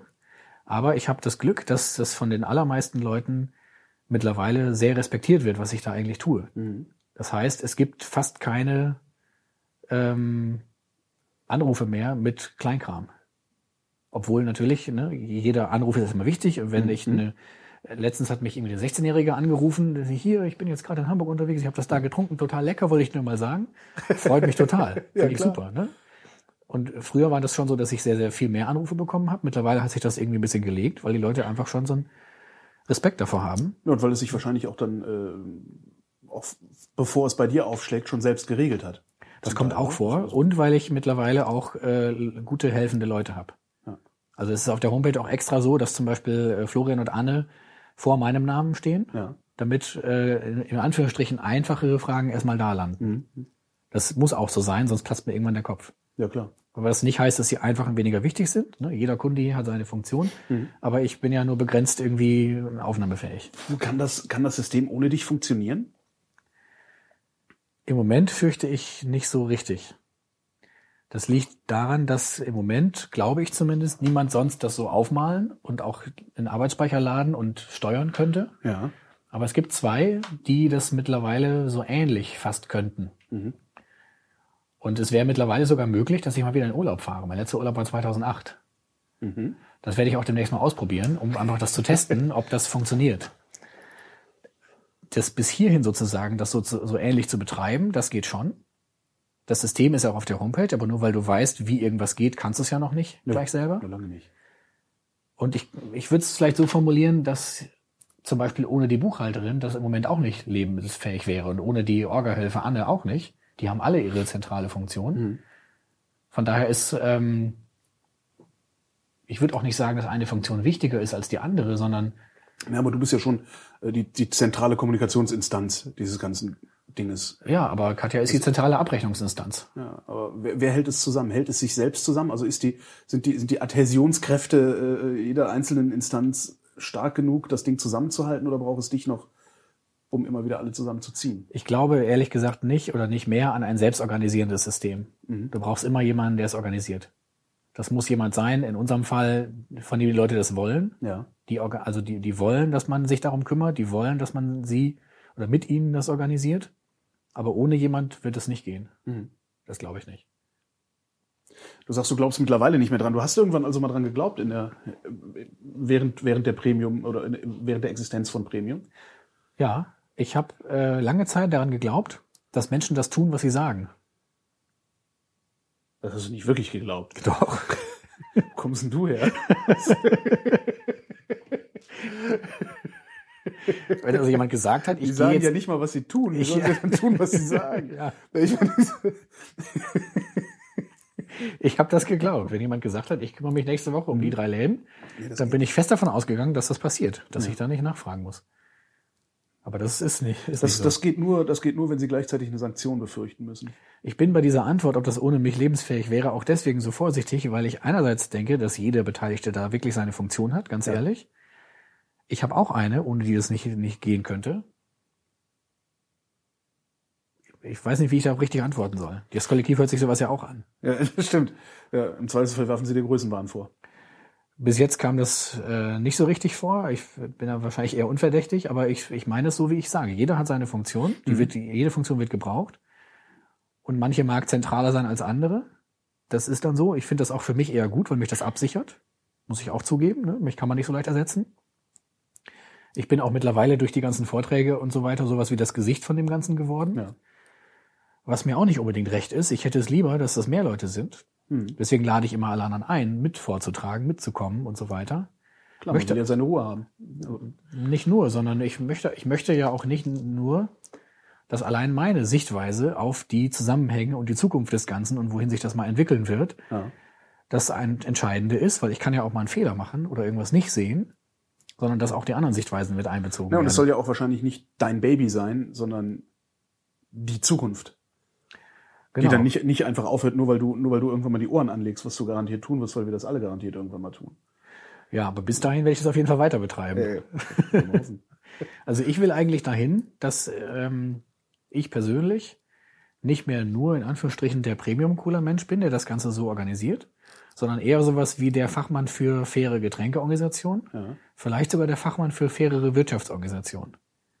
Und das zum einen an mehreren Funktionen, also Premium Cola, Bier, Kaffee, Skull organisieren und Costa Rica Cola und Mojo Cola und Wasted German Beer und wie sie alle Häuschen heißen. ist auch von euch. Da stecke ich unter der Motorhaube quasi. Ah, Organisiere die Produktion und die Gutes Logistik. Bier übrigens auch. Ja, kommt aus der gleichen Brauerei wie das Premiumbier. ähm, da, das ist sozusagen der Teil. Ich will aber auch diesen Beratungsteil äh, ausbauen. Ja. Weil bisher ist es alles unbezahlt. Ich mache das trotzdem gern, weil ich einfach das verbreiten will, diese Arbeitsweise. Die wissen das auch sehr zu schätzen. Also das ist einfach angenehm, mit Leuten zu arbeiten, die einen wirklich extrem wertschätzen. Mhm. Die machen dann teilweise richtig so einen VIP-Service, ne? holen einen ab und hier Bett und noch hier das und willst du jenes noch und so. Voll süß. Ähm, aber ich will auch gerne größere Player beraten, weil da der Hebel größer ist. Ja. Und diese eine, diese eine Riesenbrauerei da, wenn ich die überzeugen kann, das so ähnlich zu machen, dann habe ich viel, viel mehr in der Menge verändert. Vor allen Dingen, wenn es, wenn es selbst, wenn es, wenn es nur um deren, äh, äh, es geht, da geht's ja nur um die Behältnisse, also da geht's ja nur um Leergut, äh, also nur um die Flaschen. Nee. Aber wenn die einmal damit anfangen, dann hast du ja auch die Saat gesät. Also dann wird sich das ja wahrscheinlich sogar durch das Unternehmen fressen, wenn sie feststellen, hey, Moment mal, hier läuft es Das irgendwie alles viel funktioniert. schmoother. Ja, das, äh, hoffe ich auch, aber es geht nicht nur um die, um die Flaschen. Also primär schon. Mhm. Aber die Wahl der Flaschen bedeutet ja auch, dass du in bestimmten Marktsegmenten bessere Chancen hast als in anderen. Das verstehe ich nicht. Wenn du eine 05er Glasflasche machst, Ja. wirst du in der Gastronomie Schwierigkeiten haben, Fuß zu fassen. Machst du eine 03er Glasflasche, geht es in der Gastronomie besser, du kommst in den Handel aber kaum rein. Ah. Das heißt, die Wahl des Gebindes hat weitreichende Konsequenzen. Die hat auch Konsequenzen für deinen Produktionsstandort. Nicht jeder Hersteller kann jedes Gebinde abfüllen. Das wiederum hat Auswirkungen auf die Logistikstrecken. Mhm. Und die wiederum haben Auswirkungen auf deine Preiskalkulation und überhaupt auf die Möglichkeiten, bestimmte Regionen zu erreichen. Es hängt alles mit allem zusammen. Hast du darüber hinaus, also abgesehen von der von der Produktions- also, oder Distributions- oder Wirtschaftsweise, hast du hast du auch noch eine, Sozi- eine soziale Komponente drin? Also hast du noch einen sozialen Auftrag, wie zum, weil wir eben von Manu Mama sprachen, die sagt, ähm, ich versuche alles möglichst hier vor Ort herzustellen, also auch die Rohwaren vor, vor Ort zu kriegen. Mach, machst du sowas auch? In gewissen Grenzen. Bei dem Rezept ist es so, dass wir durch die Vorgeschichte einfach an diesen Lieferanten, an die Afri-Rezeptur gebunden sind. Also du, kann, du kannst gar keine andere Brauerei nehmen. Brau, sagt man Brauerei eigentlich? Das, wird das gebraut? Nee. Ähm, ich könnte einen anderen Abfüllbetrieb nehmen, Ja. wenn mir das egal wäre, dass da mittlerweile eine Familie mit drei Kindern mit dranhängt. Okay. Aber einen anderen Grundstoffhersteller kann ich im Moment nicht nehmen. Mhm. Beim Bier wiederum war das leichter. Da konnten wir die Brauerei ziemlich frei wählen. Haben eine genommen, die Biolandqualität macht, die nur aus der Region kauft, die ihre Leute ordentlich behandelt und so weiter. Mhm. Beim Kaffee ist es ähnlich. Das macht jemand für uns, der 13 Jahre bei Kaffee Libertat war, Mhm. der auch sehr ähnlich tickt wie ich, teilweise so frech, dass er die gleichen Sachen sagt. Total unverschämt. So kann man da hin. Ja, wirklich. ähm, ich würde es so ausdrücken, dass das Grenzen hat. Welches Beispiel nehme ich dafür am besten?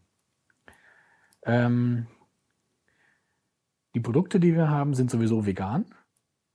Ich habe aber irgendwann rausgefunden, dass der, dass der Etikettenleim Entschuldigung, äh, äh, ja, ja, red weiter. Ich dachte gerade nur vegan, äh, weil auch bei der Cola, Cola, ist ja ohne Fleisch eigentlich. oder? ja, aber Also, es werden in der, also es werden tierische Filtermembranen häufig bei der Getränkeproduktion eingesetzt, weil Aha. die einfach viel feinere Poren haben als künstliche Membranen. tierische Filtermembran, wie stellt man die? Also woraus werden die gemacht? Aus der Haut? Oder?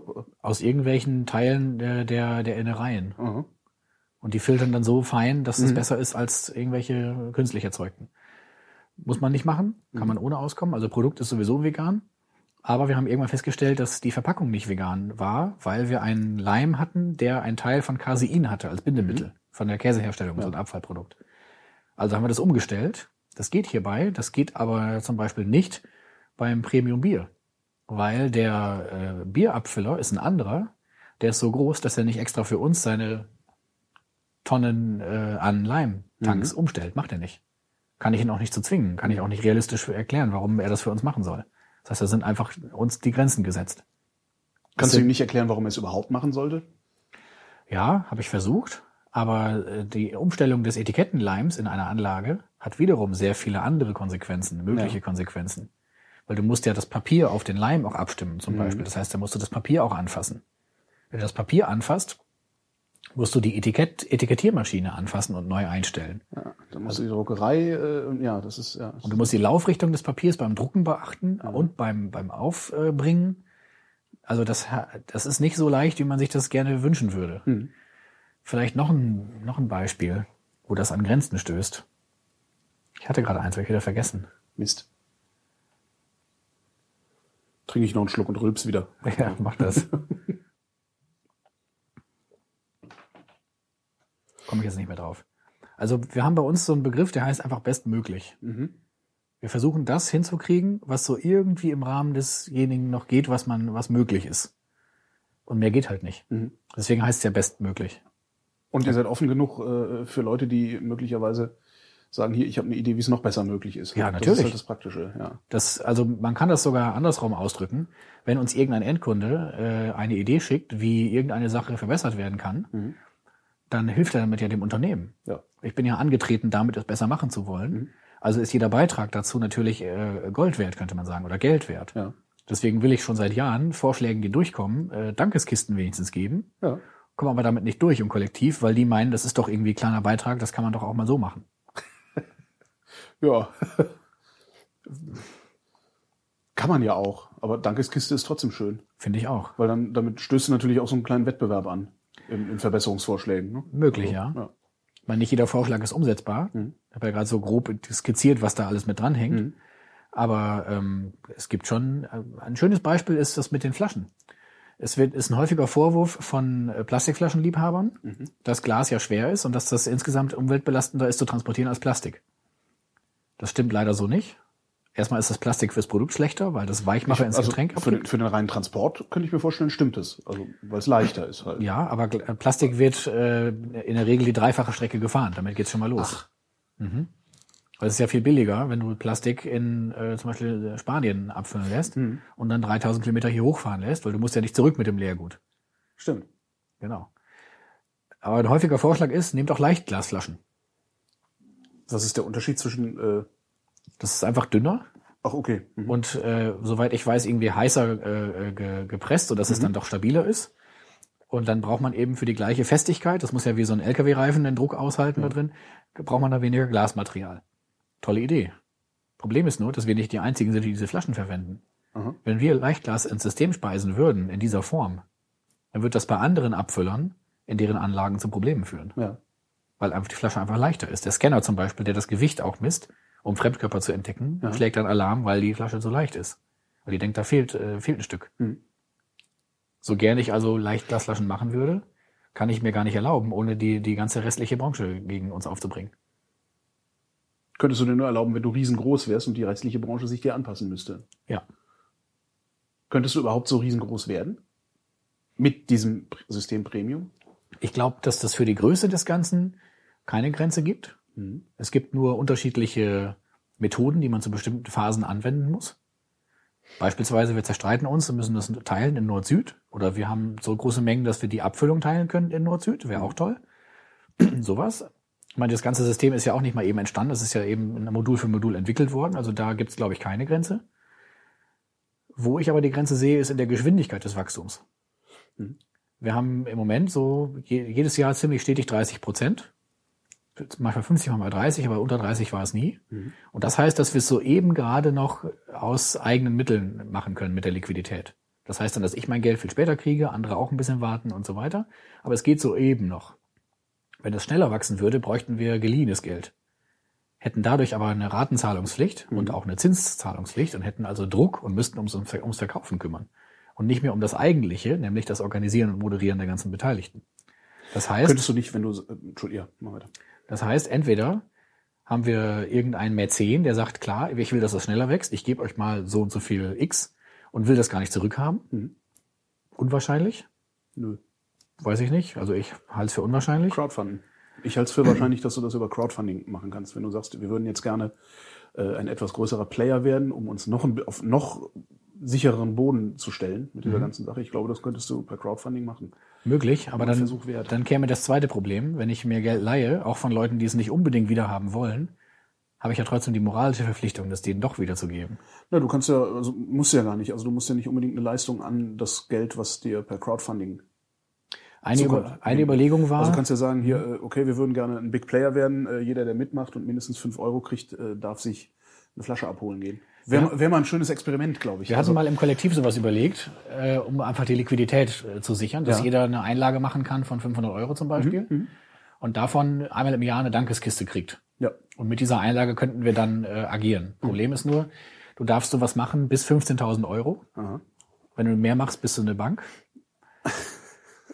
Oder äh, es dürfen nicht mehr als sechs Beteiligte sein. Ja.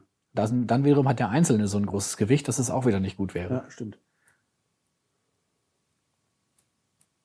Ja, dann kannst du dir tatsächlich nur Geld schenken lassen.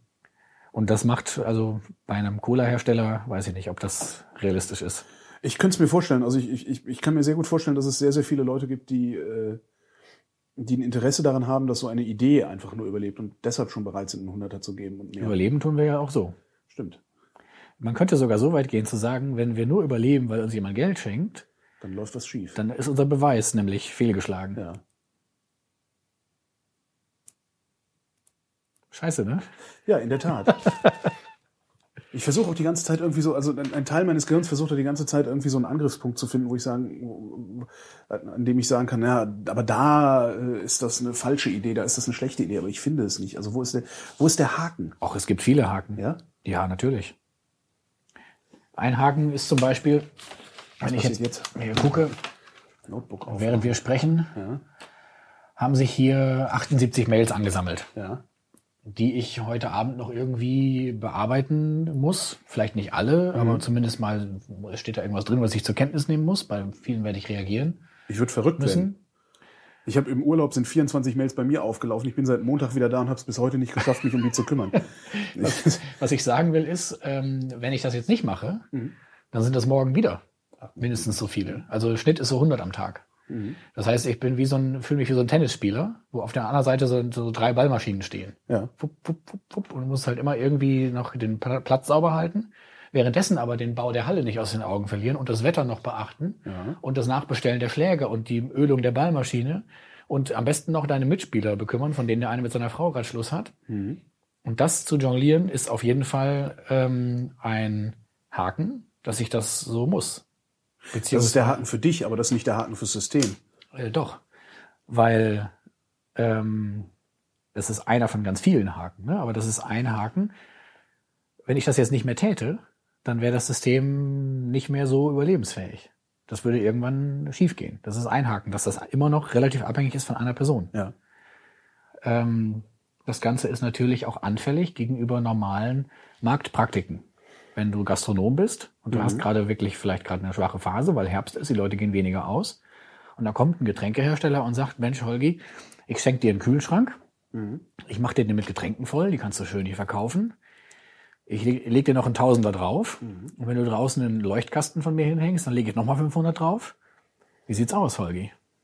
Dann sagst du vielleicht ja. Ja. Vielleicht musst du sogar ja sagen, weil du das Geld brauchst. ja. Aber ist das ein Problem? Ich meine, stelle ich in den Kasten, äh, stelle ich in den Kühlschrank halt Premium mit rein. Darfst du ja nicht. Ach, darf ich dann nicht? Nee. Okay.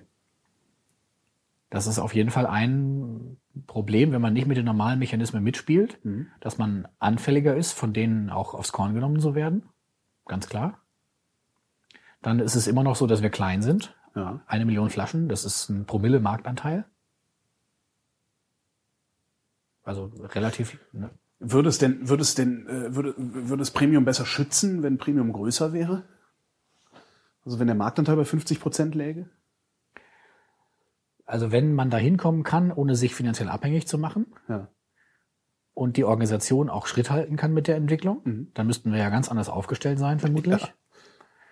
Dann hättest du auch wahrscheinlich ein echt großes Bürogebäude irgendwo stehen, wo äh, viele Leute sich kümmern. Ja. Vielleicht, vielleicht aber auch nicht. Stimmt, vielleicht auch nicht. Ich bin mittlerweile auf dem Standpunkt, dass wir das äh, so ähnlich, aber professioneller Mhm. Weiter betreiben und weiterentwickeln werden in der gleichen Wachstumsgeschwindigkeit. Es werden neue Partner dazukommen, wie zum Beispiel die Skull-Geschichten. Wenn es mir gelingt, das so hinzukriegen, dass das stabil bleibt und sogar wächst, habe ich einen Präzedenzfall geschaffen, Ja. der hoffentlich andere Leute einlädt, die ihr Ding auch abgeben wollen oder eigentlich vielleicht schließen wollen, dass sie es mir abgeben. Wieder noch ein Standbein. Ja. Und so ist vielleicht der Marktanteil über die Zeit nicht nur über Premium Cola zu erreichen, was ja auch instabil wäre, wenn es nur darauf basiert, sondern Ja, über mehrere. Irgendwann kommt raus, Cola macht Krebs. Und Genau. kauft's keiner mehr, ne? Genau. Also, Oder ich kriege es hin, dass zum Beispiel die Beteiligten im Kollektiv, die beiden, an die ich da gerade denke, der eine von denen gründet jetzt sein eigenes Produkt. Mhm. Und zwar genau nach diesem System. Mhm. Und dann Darfst du verraten, was für ein Produkt es sein wird? das hat was mit Mate zu tun. Ah ja. Ich wusste es. Felgenreiniger. Es wird ganz anders schmecken als die Mate, die du kennst. Das wäre dann möglicherweise auch eine Mate, die mir, die mir schmeckt. Das wäre ja auch mal ganz interessant. Ne? Okay, aber auf den Versuch an. Also ich glaube, die, die Entwicklung führt eher über den, oder ich sehe das für mich so, dass meine Hauptaufgabe erstmal der Erhalt der jetzigen Struktur ist. Dafür muss ich sie analysieren, moderieren, balancieren.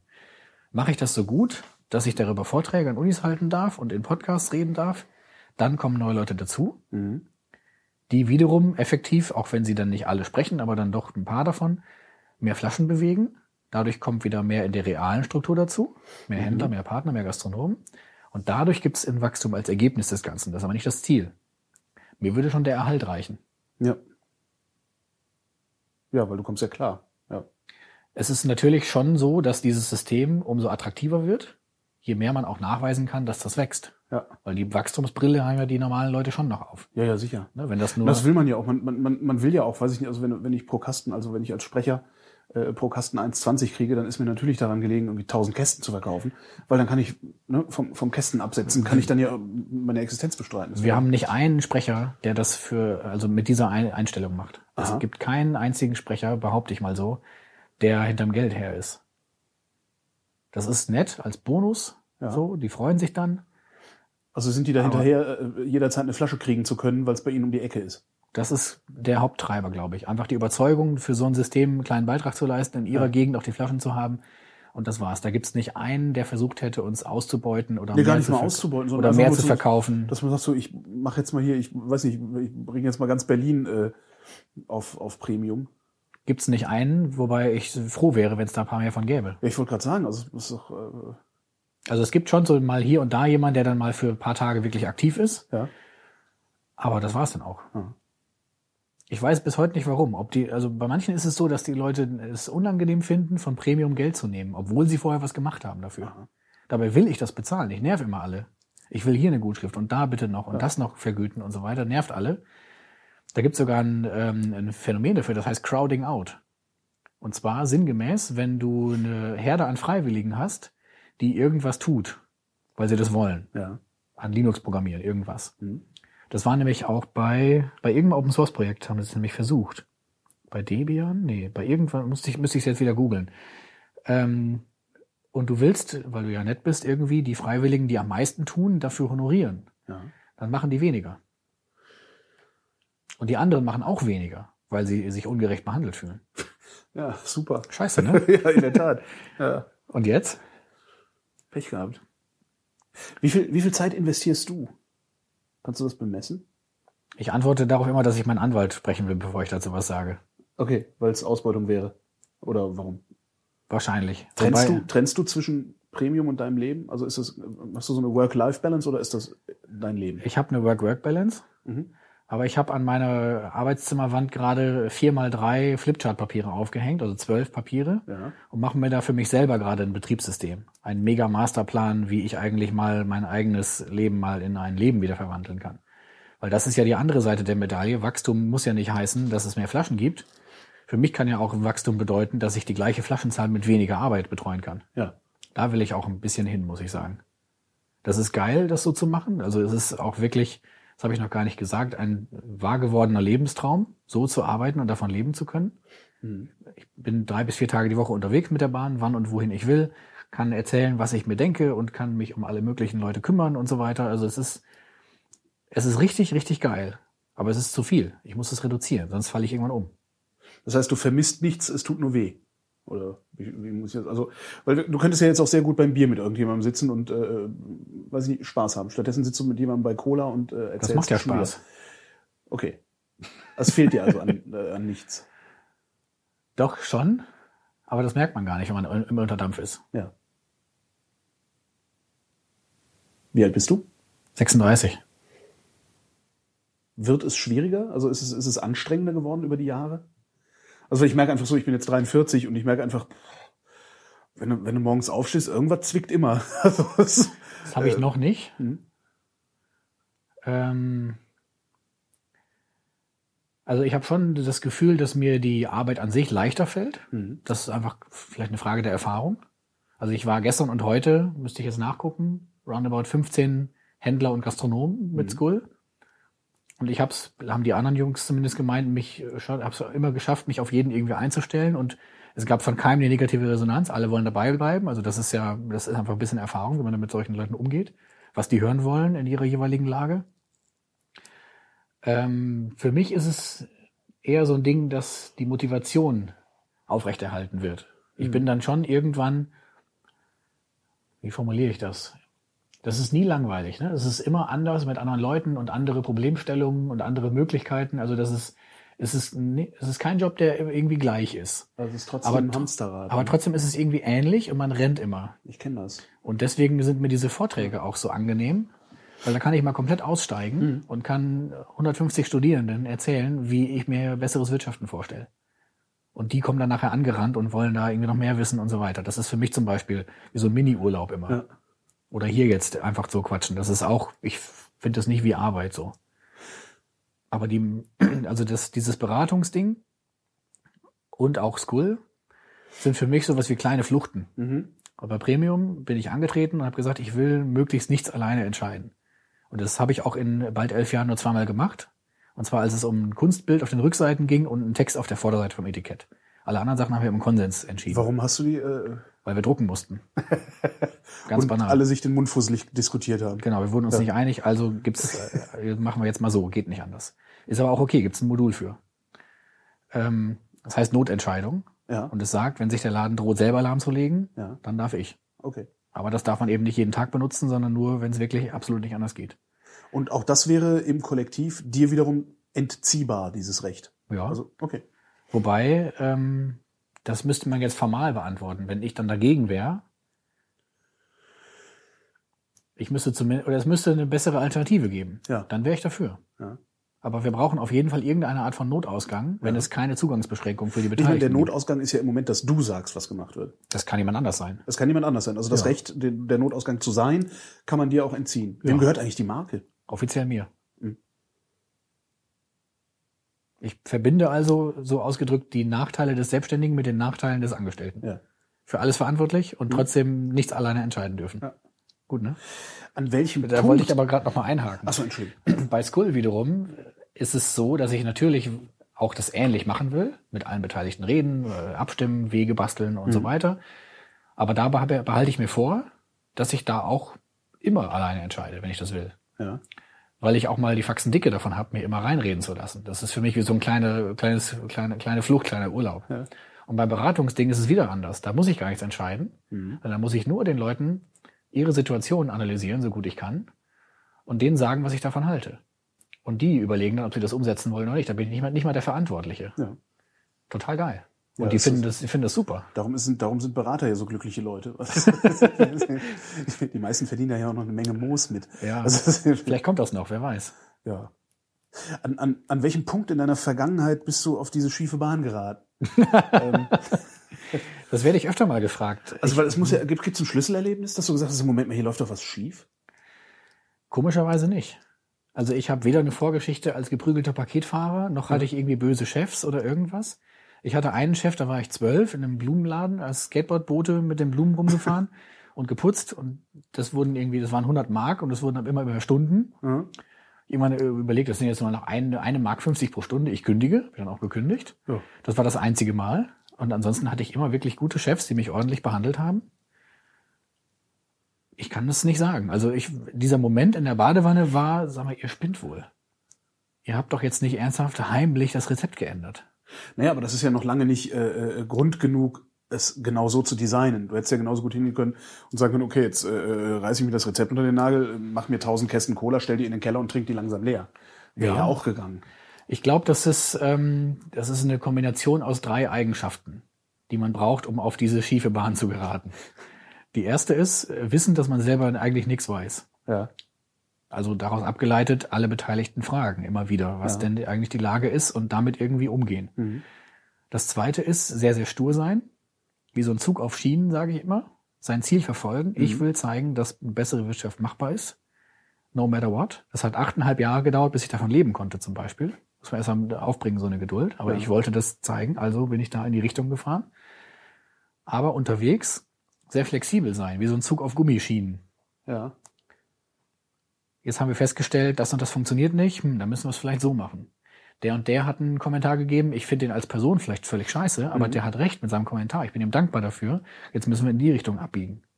Oder ich habe festgestellt, keine Ahnung, äh, die und die Eigenschaft, die ich habe, die ist kontraproduktiv, ich muss an mir arbeiten, um nicht, nicht mehr so mir das zu Herzen zu nehmen, wenn einer Krawall macht. Oder, oder. Und ich glaube, diese, diese Dreierkombination ist es einfach.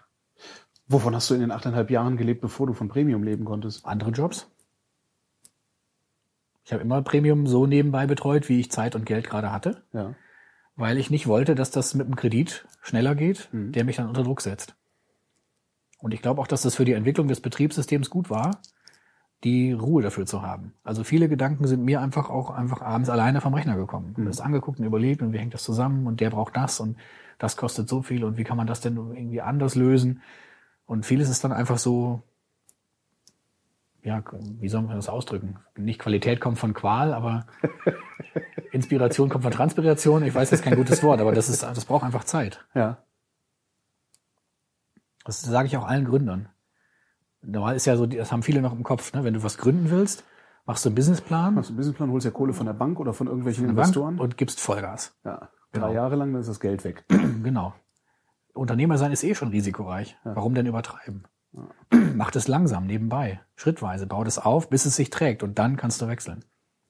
Das letzte Jahr war dann natürlich schon heftig, weil hatte ich im Prinzip zwei, zwei Vollzeitjobs. Ja. Aber das war aus meiner Sicht der einzig richtige Weg, um das mit ausreichend gedanklicher Zeit machen zu können. Klingt ein bisschen so wie das, was mir gerade zufällig passiert mit äh, dem Podcasten. Mhm.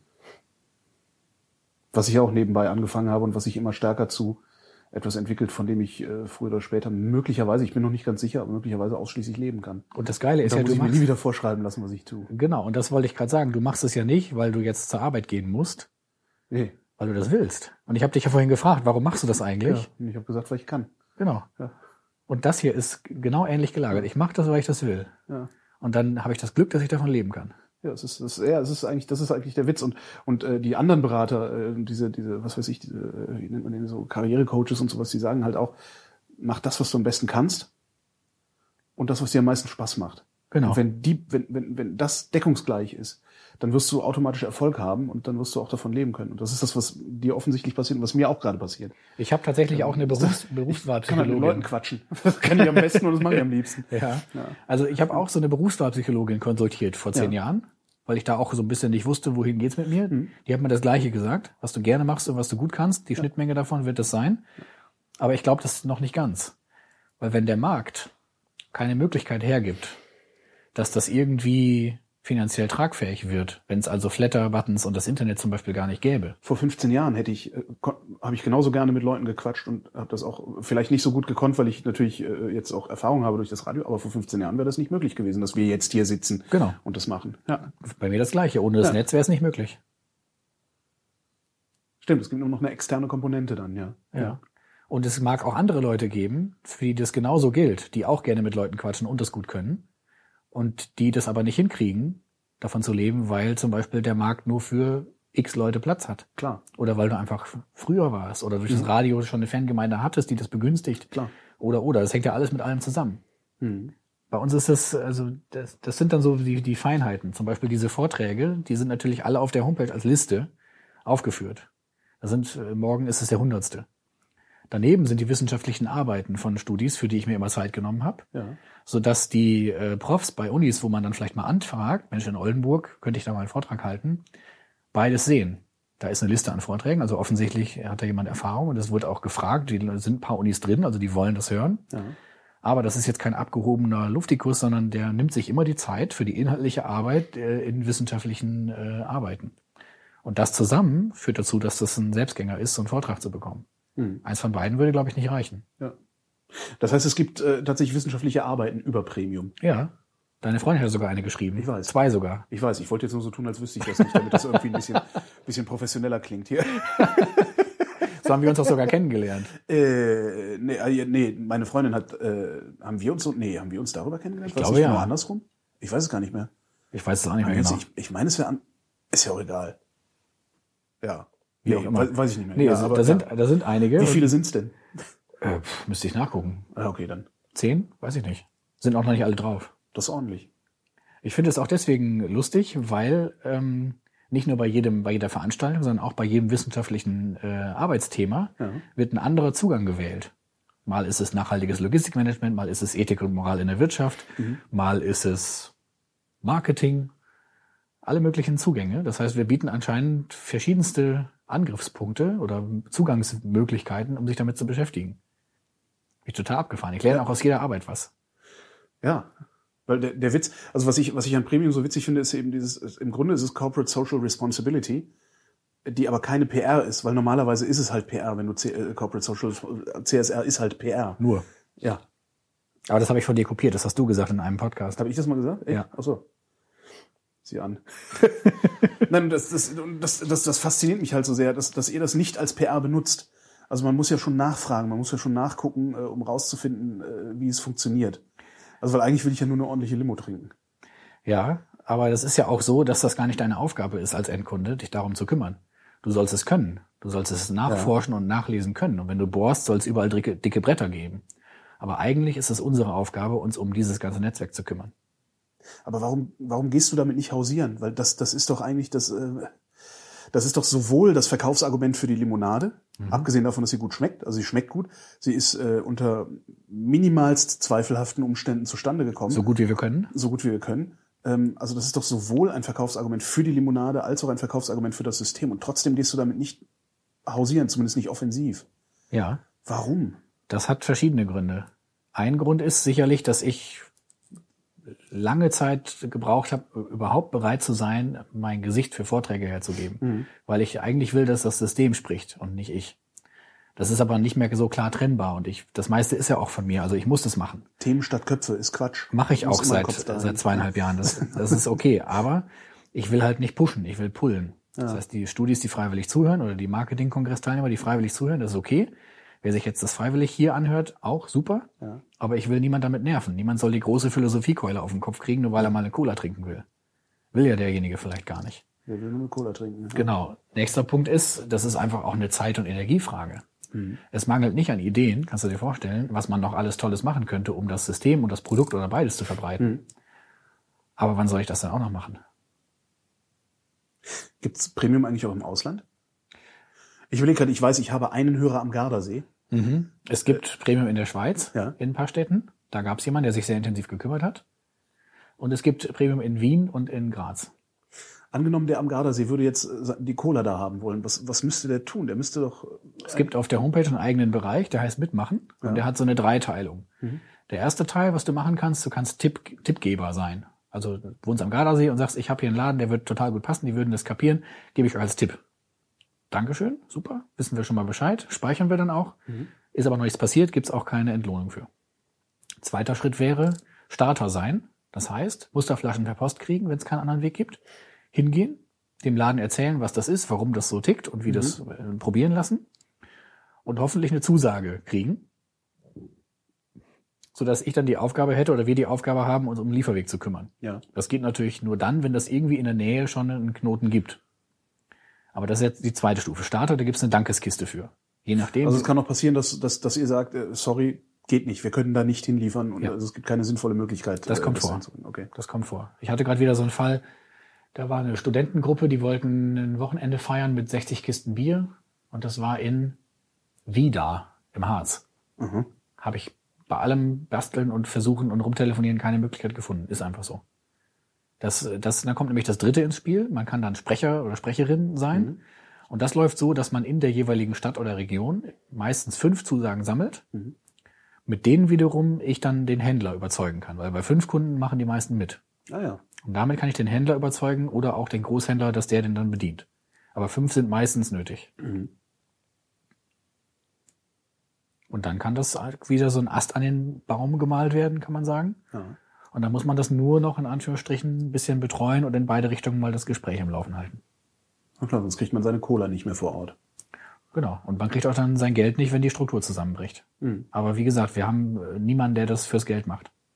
Was ich einerseits Erstaunlich. Also ist wirklich erstaunlich. Du könntest ja damit, also 1,20 pro Kasten ist wirklich viel als Provision.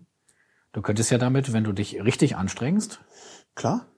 richtig verdienen und zwar nur durchs Quatschen. Ja. Lustigerweise. Ja, genau. Du musst halt verkaufen können. Also du musst halt, ja, das ist halt, was du eingangs auch sagtest, du tust dich immer noch schwer damit. Und das ist auch das Problem, was ich habe. Also sowas wie Akquise. Äh, Das ist mir auch sehr, sehr fremd. Weil Mhm. Ja. ich auch immer das Gefühl habe, dass ich da äh, übergriffig bin, Ja. wenn ich akquiriere. Geht mir auch so. Ähm, aber wer das kann, äh, der müsste sich eigentlich äh, auf eine sehr komfortable Weise dumm und dämlich verdienen können und das auch noch mit so einem äh, ja, moralisch äh, fast unfragwürdigen System. Was heißt fast? Wahrscheinlich ist es. Ja, es gibt, also ich finde, würde es nicht unfragwürdig nennen. Es gibt bei allen Systemen schwache Seiten und Schwächen und auch bei unserem gibt's gibt's einige. Es bleiben auch zum Beispiel mit Sicherheit heute Abend äh, welche von den 78 Mails liegen, weil ich dann irgendwann müde bin.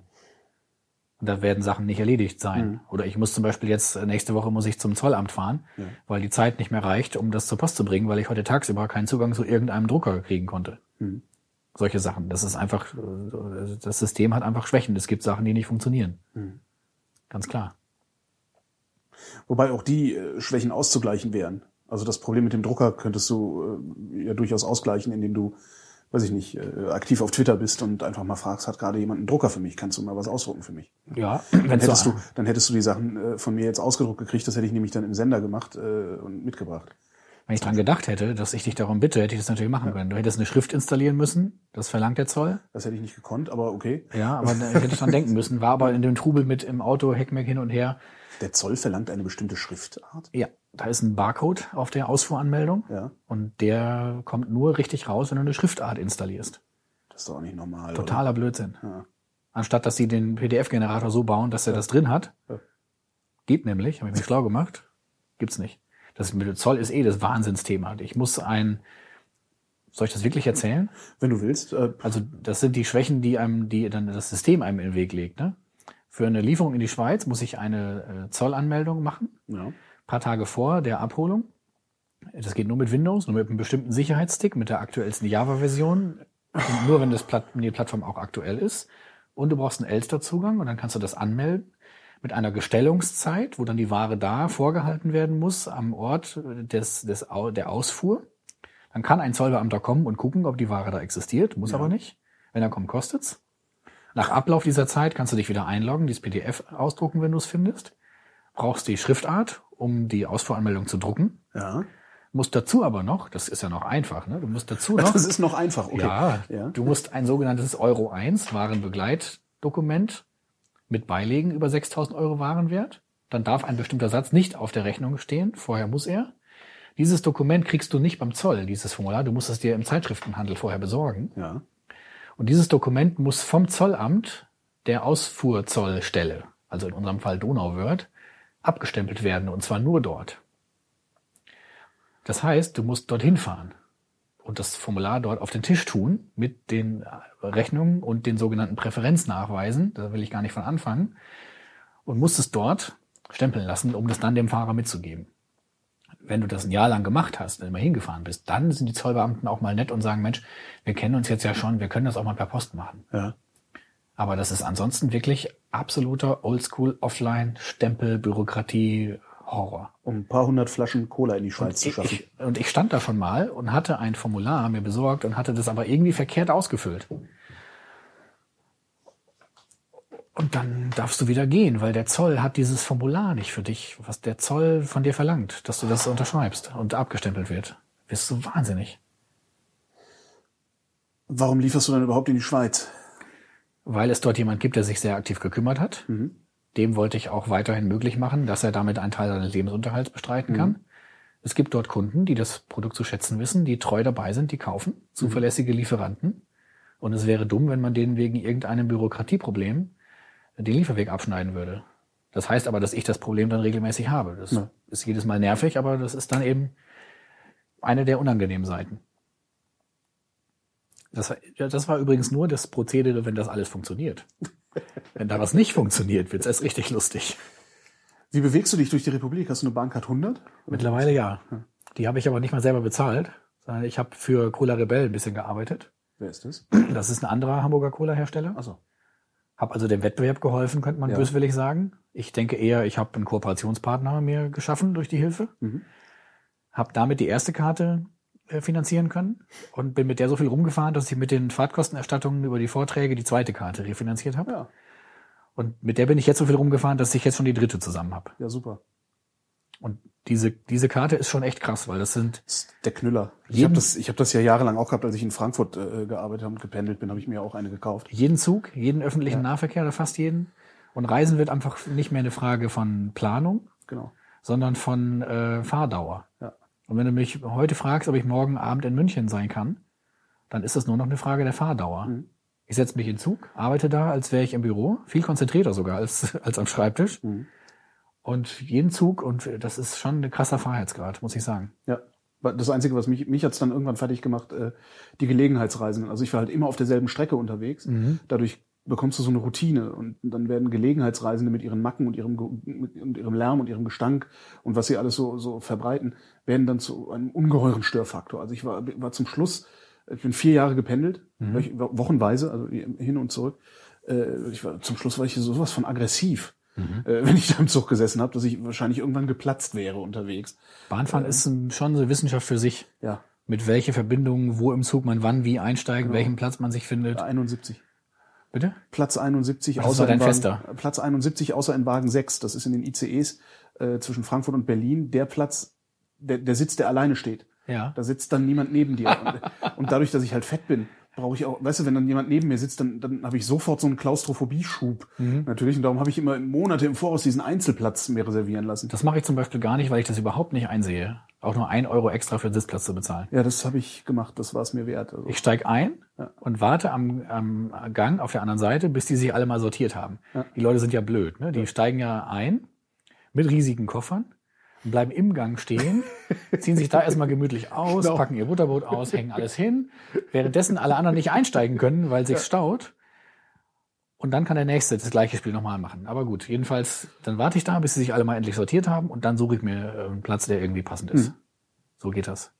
Aber was halt toll war an dieser Bahncard 100, das war einfach, ja, diese Freiheit. Also das war einfach, du steigst halt in alles ein, womit du jetzt gerade mal fahren willst. Das fand ich echt klasse. Und ich habe die ersten, die ersten Male, wo ich dann S-Bahn gefahren bin, nachdem ich die Bahncard 100 nicht mehr hatte, bin ich auch schwarz gefahren, weil ich es einfach nicht gemerkt habe. Mhm. Ja, genau. Ich bin die S-Bahn eingestiegen, losgefahren, dachte irgendwann, ach du Scheiße. und dann rechtzeitig noch eine Karte gelöst an der übernächsten. Aber so sollte doch eigentlich Bahnfahren sein. ja, natürlich. Klar. Weil die Züge fahren Fahrscheinlos. Genau, Natürlich. genau. Ich wollte gerade noch irgendwas dazu sagen. Genau, wenn man so, wenn man beruflich viel fahren muss, dann fährt man fast nie aus Bock. Ja. Was ich manchmal mache, ist, dass ich morgens äh, früher aufstehe und in Hamburg auf einer Hafenfähre mich sitze. Ja. Die fährt halt äh, Landungsbrücken Finkenwerder und zurück, so eine Dreiviertelstunde. Und dann arbeite ich da, als wäre ich am Schreibtisch. Das ist ziemlich geil. Und ich habe es einmal gemacht, dass ich morgens nach, äh, mit dem Zug zum Strand gefahren bin und dann Pommes gegessen habe und wieder zurückgefahren bin. Ja, klar. Was man auch macht, ist, äh, das hatte ich dann, äh, ich, ich habe Freunde in Marburg. Ich bin eben in Frankfurt schnell in den Zug gestiegen, bin nach Marburg gefahren, hab mit denen Kaffee, Kaffee getrunken, ein Stündchen, bin wieder nach Hause gefahren. Das machst du ja normalerweise nicht. Nö. Also deine Lebensqualität, also bei allem, bei allem Ärger über diese Gelegenheitsreisen, äh, den ich da hatte, meine Lebensqualität hat's unendlich erhöht. Also es, ich bedauere sehr, dass ich diese Bahncard nicht mehr habe. Ich habe meine Eltern alle drei, vier Wochen besucht in Köln. Ja, wann, wann, wann besuche ich die jetzt? Alle drei, vier Monate. Ja, das ist schon, äh, ja, das war toll. Ha. Das hat aber auch einen Nachteil, ne? Hast du vielleicht auch gemerkt. Wenn du derjenige bist, der fahren kann, Ja. dann bist du auch der, der fahren muss. Es kommt keiner mehr zu dir. Das hatte ich nicht, weil dadurch, dass ich sowieso nirgendwo mehr zu Hause war, also dadurch, dass ich eben zwei, ich hatte ja zwei erste, du, du, du hast mich ja damals in Frankfurt auch besucht. Ich habe ja, das war eine komplett eingerichtete Wohnung mit, mit, mit eigener Waschmaschine. Ich war hab ja sogar in Potsdam. Du verwechselst das nämlich gerade War ich in wieder. Potsdam? Ja. Nee. Du, hast, du warst doch in Frankfurt bei mir. Natürlich. Es kann auch sein, dass ich wegen der Bahnkarte nicht mehr weiß. Du Obwohl, bei- der du hatte ich warst sie noch in gar nicht. Frankfurt, meine ich. Was, Nee, ich war in Frankfurt? Potsdam. In. Potsdam? Wir waren noch im Studio in Radio 1, also beim, beim RBB. Nee, wenn, dann war es bei Fritz. Bei Aber Fritz, ich meine, genau. war, warst du nicht beim HR bei mir zu Besuch? Hast du dann Nee. Wer- Ich meine, du wärst bei mir zu Besuch gewesen, hättest sogar bei mir gepennt. Ja, habe ich auch, aber in Potsdam. Nee, echt? Doch. Wir sind aber so am Sportplatz noch vorbeigelaufen. Nee, das war Frankfurt. Der war in Frankfurt, wo die Frau saß, äh, die, Oder lag da und genau, uns dann wo wir beschimpft. gefragt haben, ob alles in Ordnung ist und die uns dann beschimpft hat, weil wir gefragt haben, ob es ihr gut geht. Aber ohne das Scheiß. war Frankfurt. Das, das war doch nicht in Frankfurt. Doch, das war Frankfurt. Zu Nee, Fuß das, nach Hause geht das gar kann nicht. überhaupt gar nicht sein, Doch, doch, weil doch, ich, ne- du, jetzt müssen wir deine Frau fragen. Ich bin, deine, deine Frau hat nämlich mich an dem Nachmittag interviewt Ja. für ihre Arbeit. Ja. Und das passte, dass ich mit einem Freund von mir auf seinem Miniboot über Das die war Spree gefahren bin. Das war genau. wiederum hier in Berlin. Und am Abend, Warst du zweimal bei mir zu Gast in der Sendung? nee, am Abend dieser, dieser Bootsfahrt war ich nämlich bei dir. Und das kann nicht Frankfurt gewesen Nein, sein. dann das, das nee, Das war dann Potsdam. nee. Du hast, Also- du hast ein also entweder- entweder Feldbett gehabt. Deine Küche ist super winzig gewesen. Nee, das war in Frankfurt. Hä? Also entweder, entweder warst du zweimal bei mir im Radio zu Gast und ich habe das auch vergessen, oder du warst in einer anderen Radiosendung zu Gast an dem, an dem Abend, äh, an dem Tag, wo ihr Boot fahren wart. Das weiß ich noch. Da, da, da, war nämlich, da war nämlich meine Frau mit bei euch auf dem Boot. Ja. Ja. Aber ich war doch danach bei dir. Natürlich. Das darf doch alles nicht wahr sein. Ich glaube, wir blenden an dieser Stelle einfach mal aus und klären das unter uns. Uwe Lübbermann, Premium Cola. Ich danke für das Gespräch. Ich danke. Und äh, ich bin Holger Klein und danke euch für die Aufmerksamkeit.